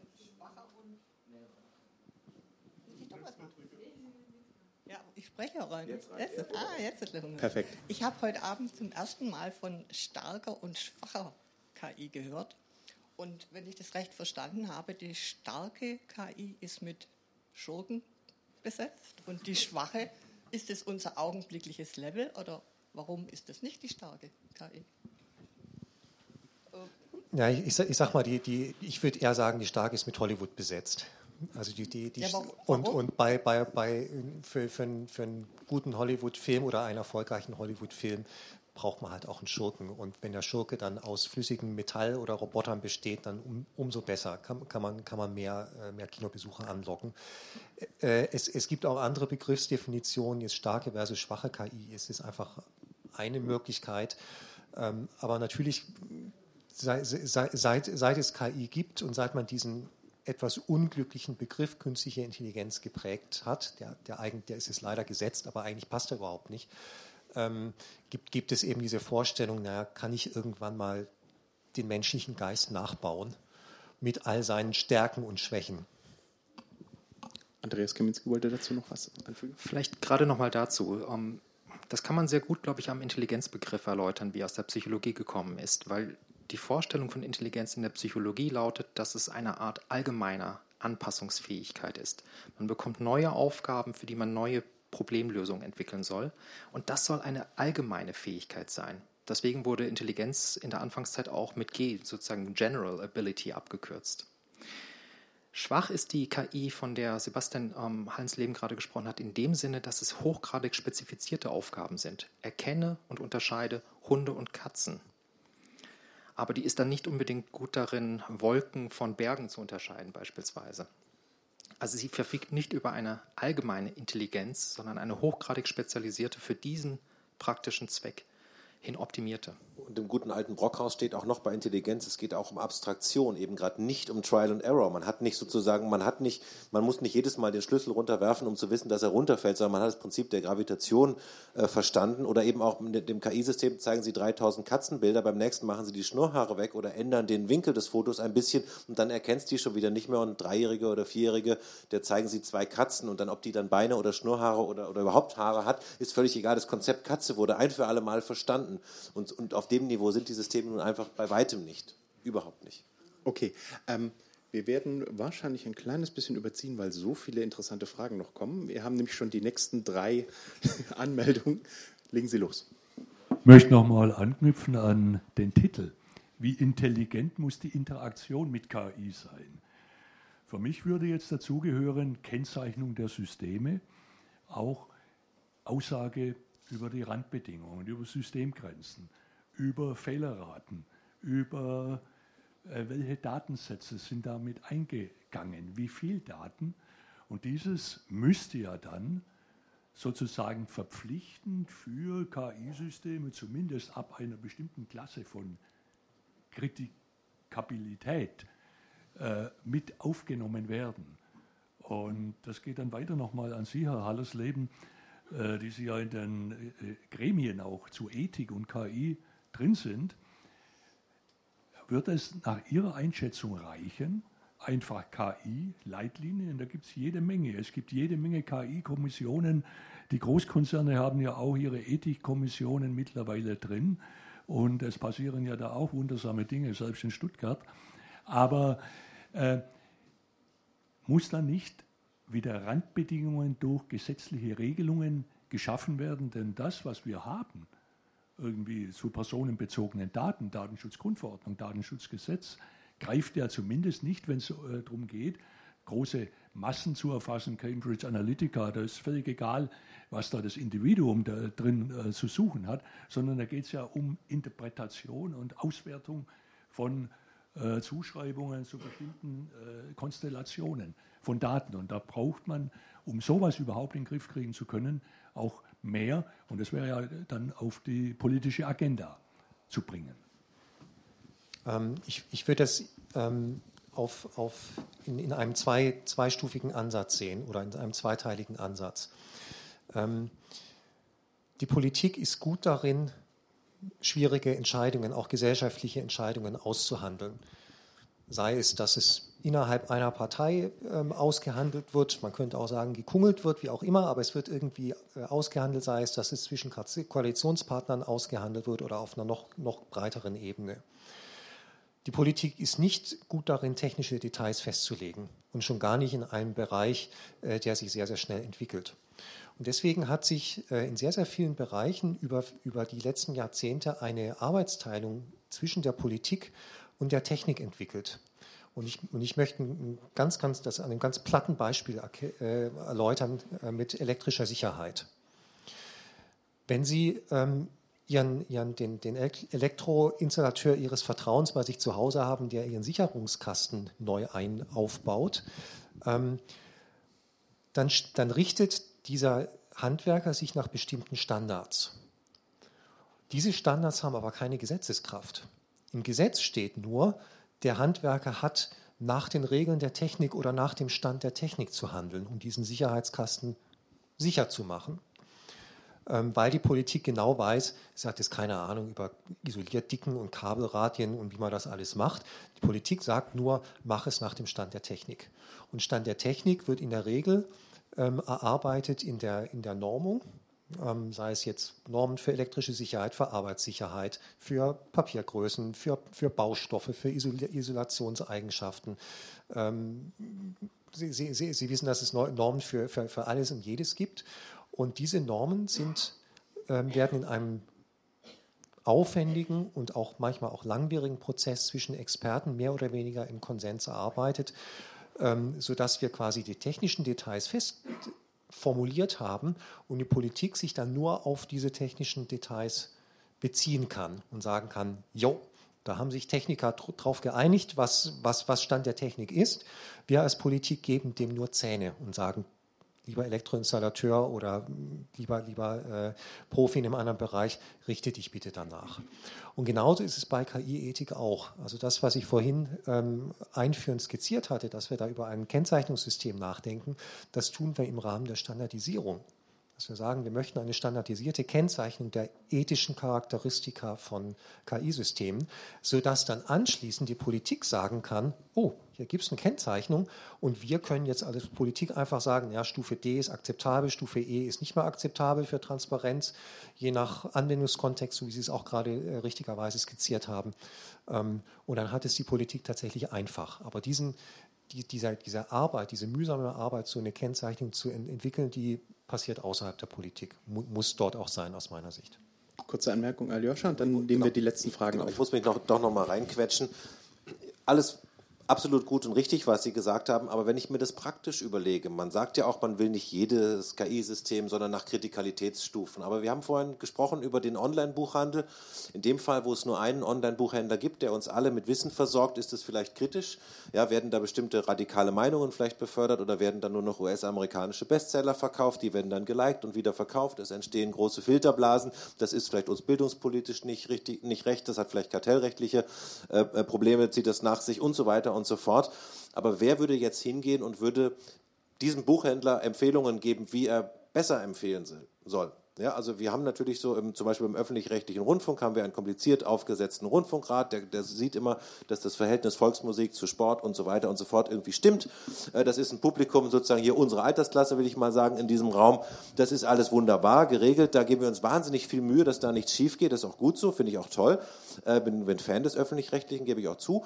Ähm, Aber die Frage, wer würde jetzt zu einem privatwirtschaftlichen Akteur, einer Plattform, einem Online-Buchhändler und so weiter, wer würde jetzt wirklich Kriterien festlegen, in welchem, in welchem Verhältnis welche Bücher an wen wo verkauft werden sollen? Ich finde es wahnsinnig schwer, wenn die Maschinen eben solche Aufgaben übernehmen, Buchempfehlungen zu geben. Das ist erstmal ist das äh, scheinbar nicht besonders schlimm. Ne? Wenn, wenn der eine Buchhändler komisch ist, gehe ich zum anderen. Aber wenn, wenn ein Buchhändler allen Leuten was empfiehlt, äh, mit so einem System, wo wir nicht genau wissen, was die Kriterien dahinter eigentlich sind, äh, dann finde ich das praktisch. Äh, ne? Theoretisch ist das alles schön und gut, aber praktisch haben wir dann Tausende und Hunderttausende von Einzelfällen, über die wir uns so viel Gedanken machen müssten wie über den öffentlich-rechtlichen Rundfunk. Und das macht das Ganze wahnsinnig schwierig. Okay, kommen wir schon zur vorletzten Frage. also in einem Rechtsstaat ist es ja möglich, von Privatunternehmen deren Dienstleistungen mit KI abzulehnen, wenn man den nicht, die nicht haben möchte. Aber wenn jetzt ein Staat künstliche Intelligenz einsetzen möchte, zum Beispiel um Flüchtlinge zu überprüfen, ist das überhaupt legitimierbar, weil es ist demokratisch ist das schwierig, wenn bei großen neuronalen Netzwerken die Wähler und die Politiker nicht reinschauen können und eine und ein Anschauen der Ergebnisse ist ökonomisch eigentlich Unsinn, weil dann macht man die Arbeit doppelt. Kann man das irgendwie legitimisieren, wenn ein Staat KI anwenden möchte? Ich, ich möchte es, ähm, ich möchte mal den, ein, einen positiven Aspekt dort, dort rausstellen. Der klang vorhin schon, auch schon ein bisschen an. Ähm, KI ist in solchen Fällen dazu da, menschliche Entscheidungen zu automatisieren. Und wenn ich nicht aufpasse, dann automatisiere ich auch meine Vorurteile und meine, meine, meine, meine Fehler als menschlicher Entscheider. Dann, dann, kann ich zwar viel schneller entscheiden, aber mit, mit, ich, ich, ich habe auch meine, meine, meine Vorurteile automatisiert. Das heißt, KI zwingt uns aber, aber gibt uns die Möglichkeit, diese ähm, Vorurteile oder, oder ähm, schrägen äh, Muster sichtbar zu machen. Ich kann, ich kann die KI testen. Ich kann da mal ähm, 100.000 oder 10 Millionen Fälle drüber laufen lassen ähm, in der Analyse und schauen, wie, wie verhält, was, was kriege ich denn da für Entscheidungsmuster. Das kann ich bei einem menschlichen Sachbearbeiter nicht machen.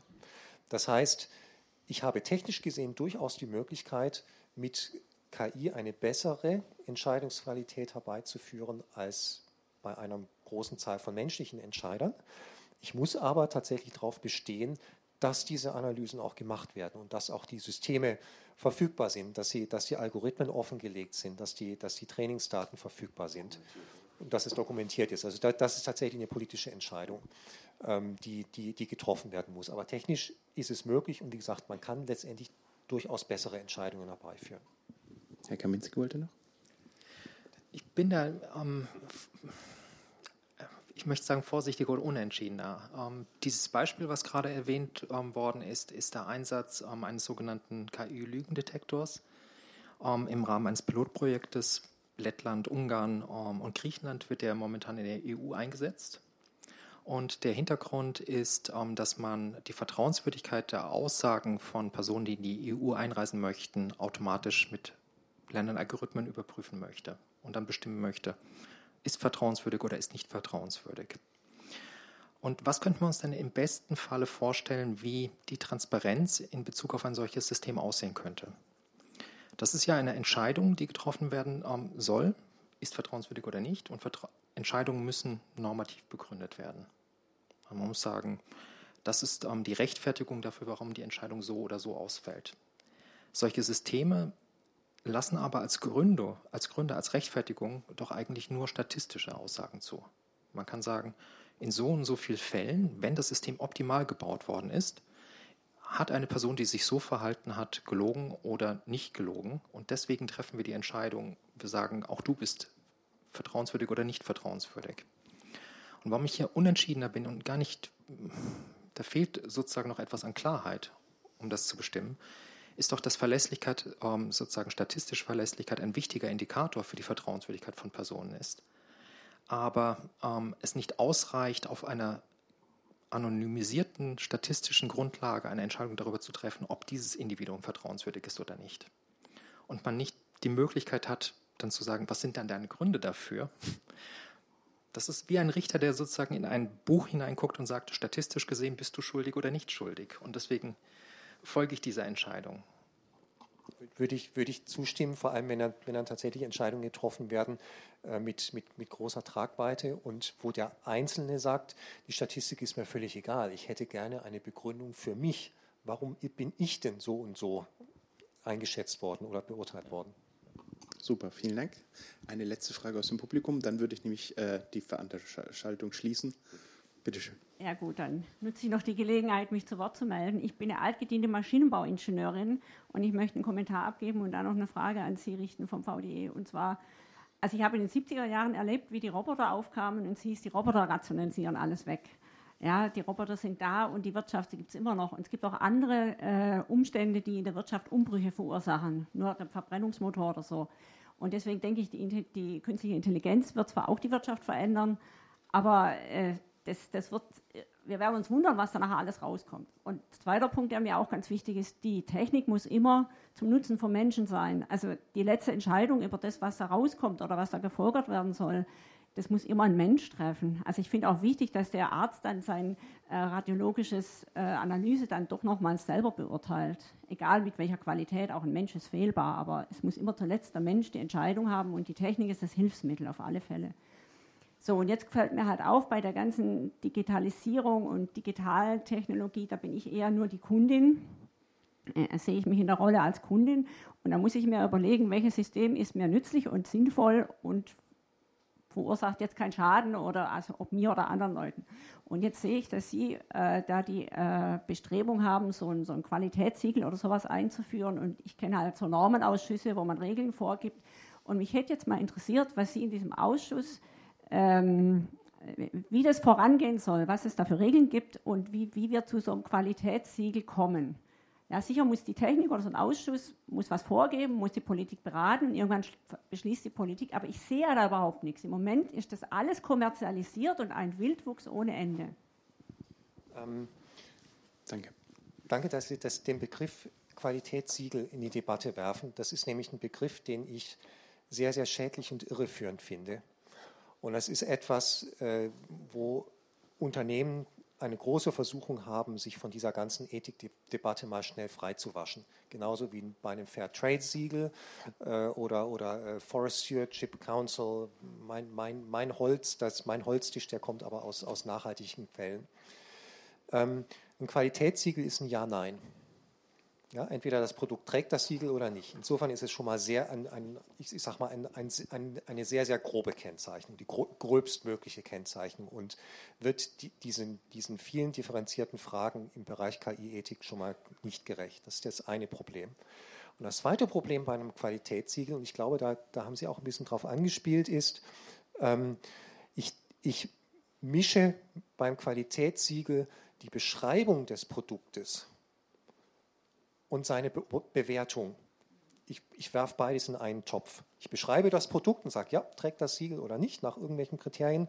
Und gleichzeitig steckt da ja die Bewertung drin. Mit Siegel ist gut, ohne Siegel ist schlecht. Ja, so wie bei, bei Fairtrade. Und auch das ist etwas, was, was uns bei KI-Ethik nicht weiterhilft. Denn die Bewertung eines bestimmten ethischen Zustands oder, oder bestimmter ethischen Eigenschaften, die kommt darauf an, in welchem Land ich bin, in welcher Kultur, in welchem Kontext dieses System eingesetzt wird.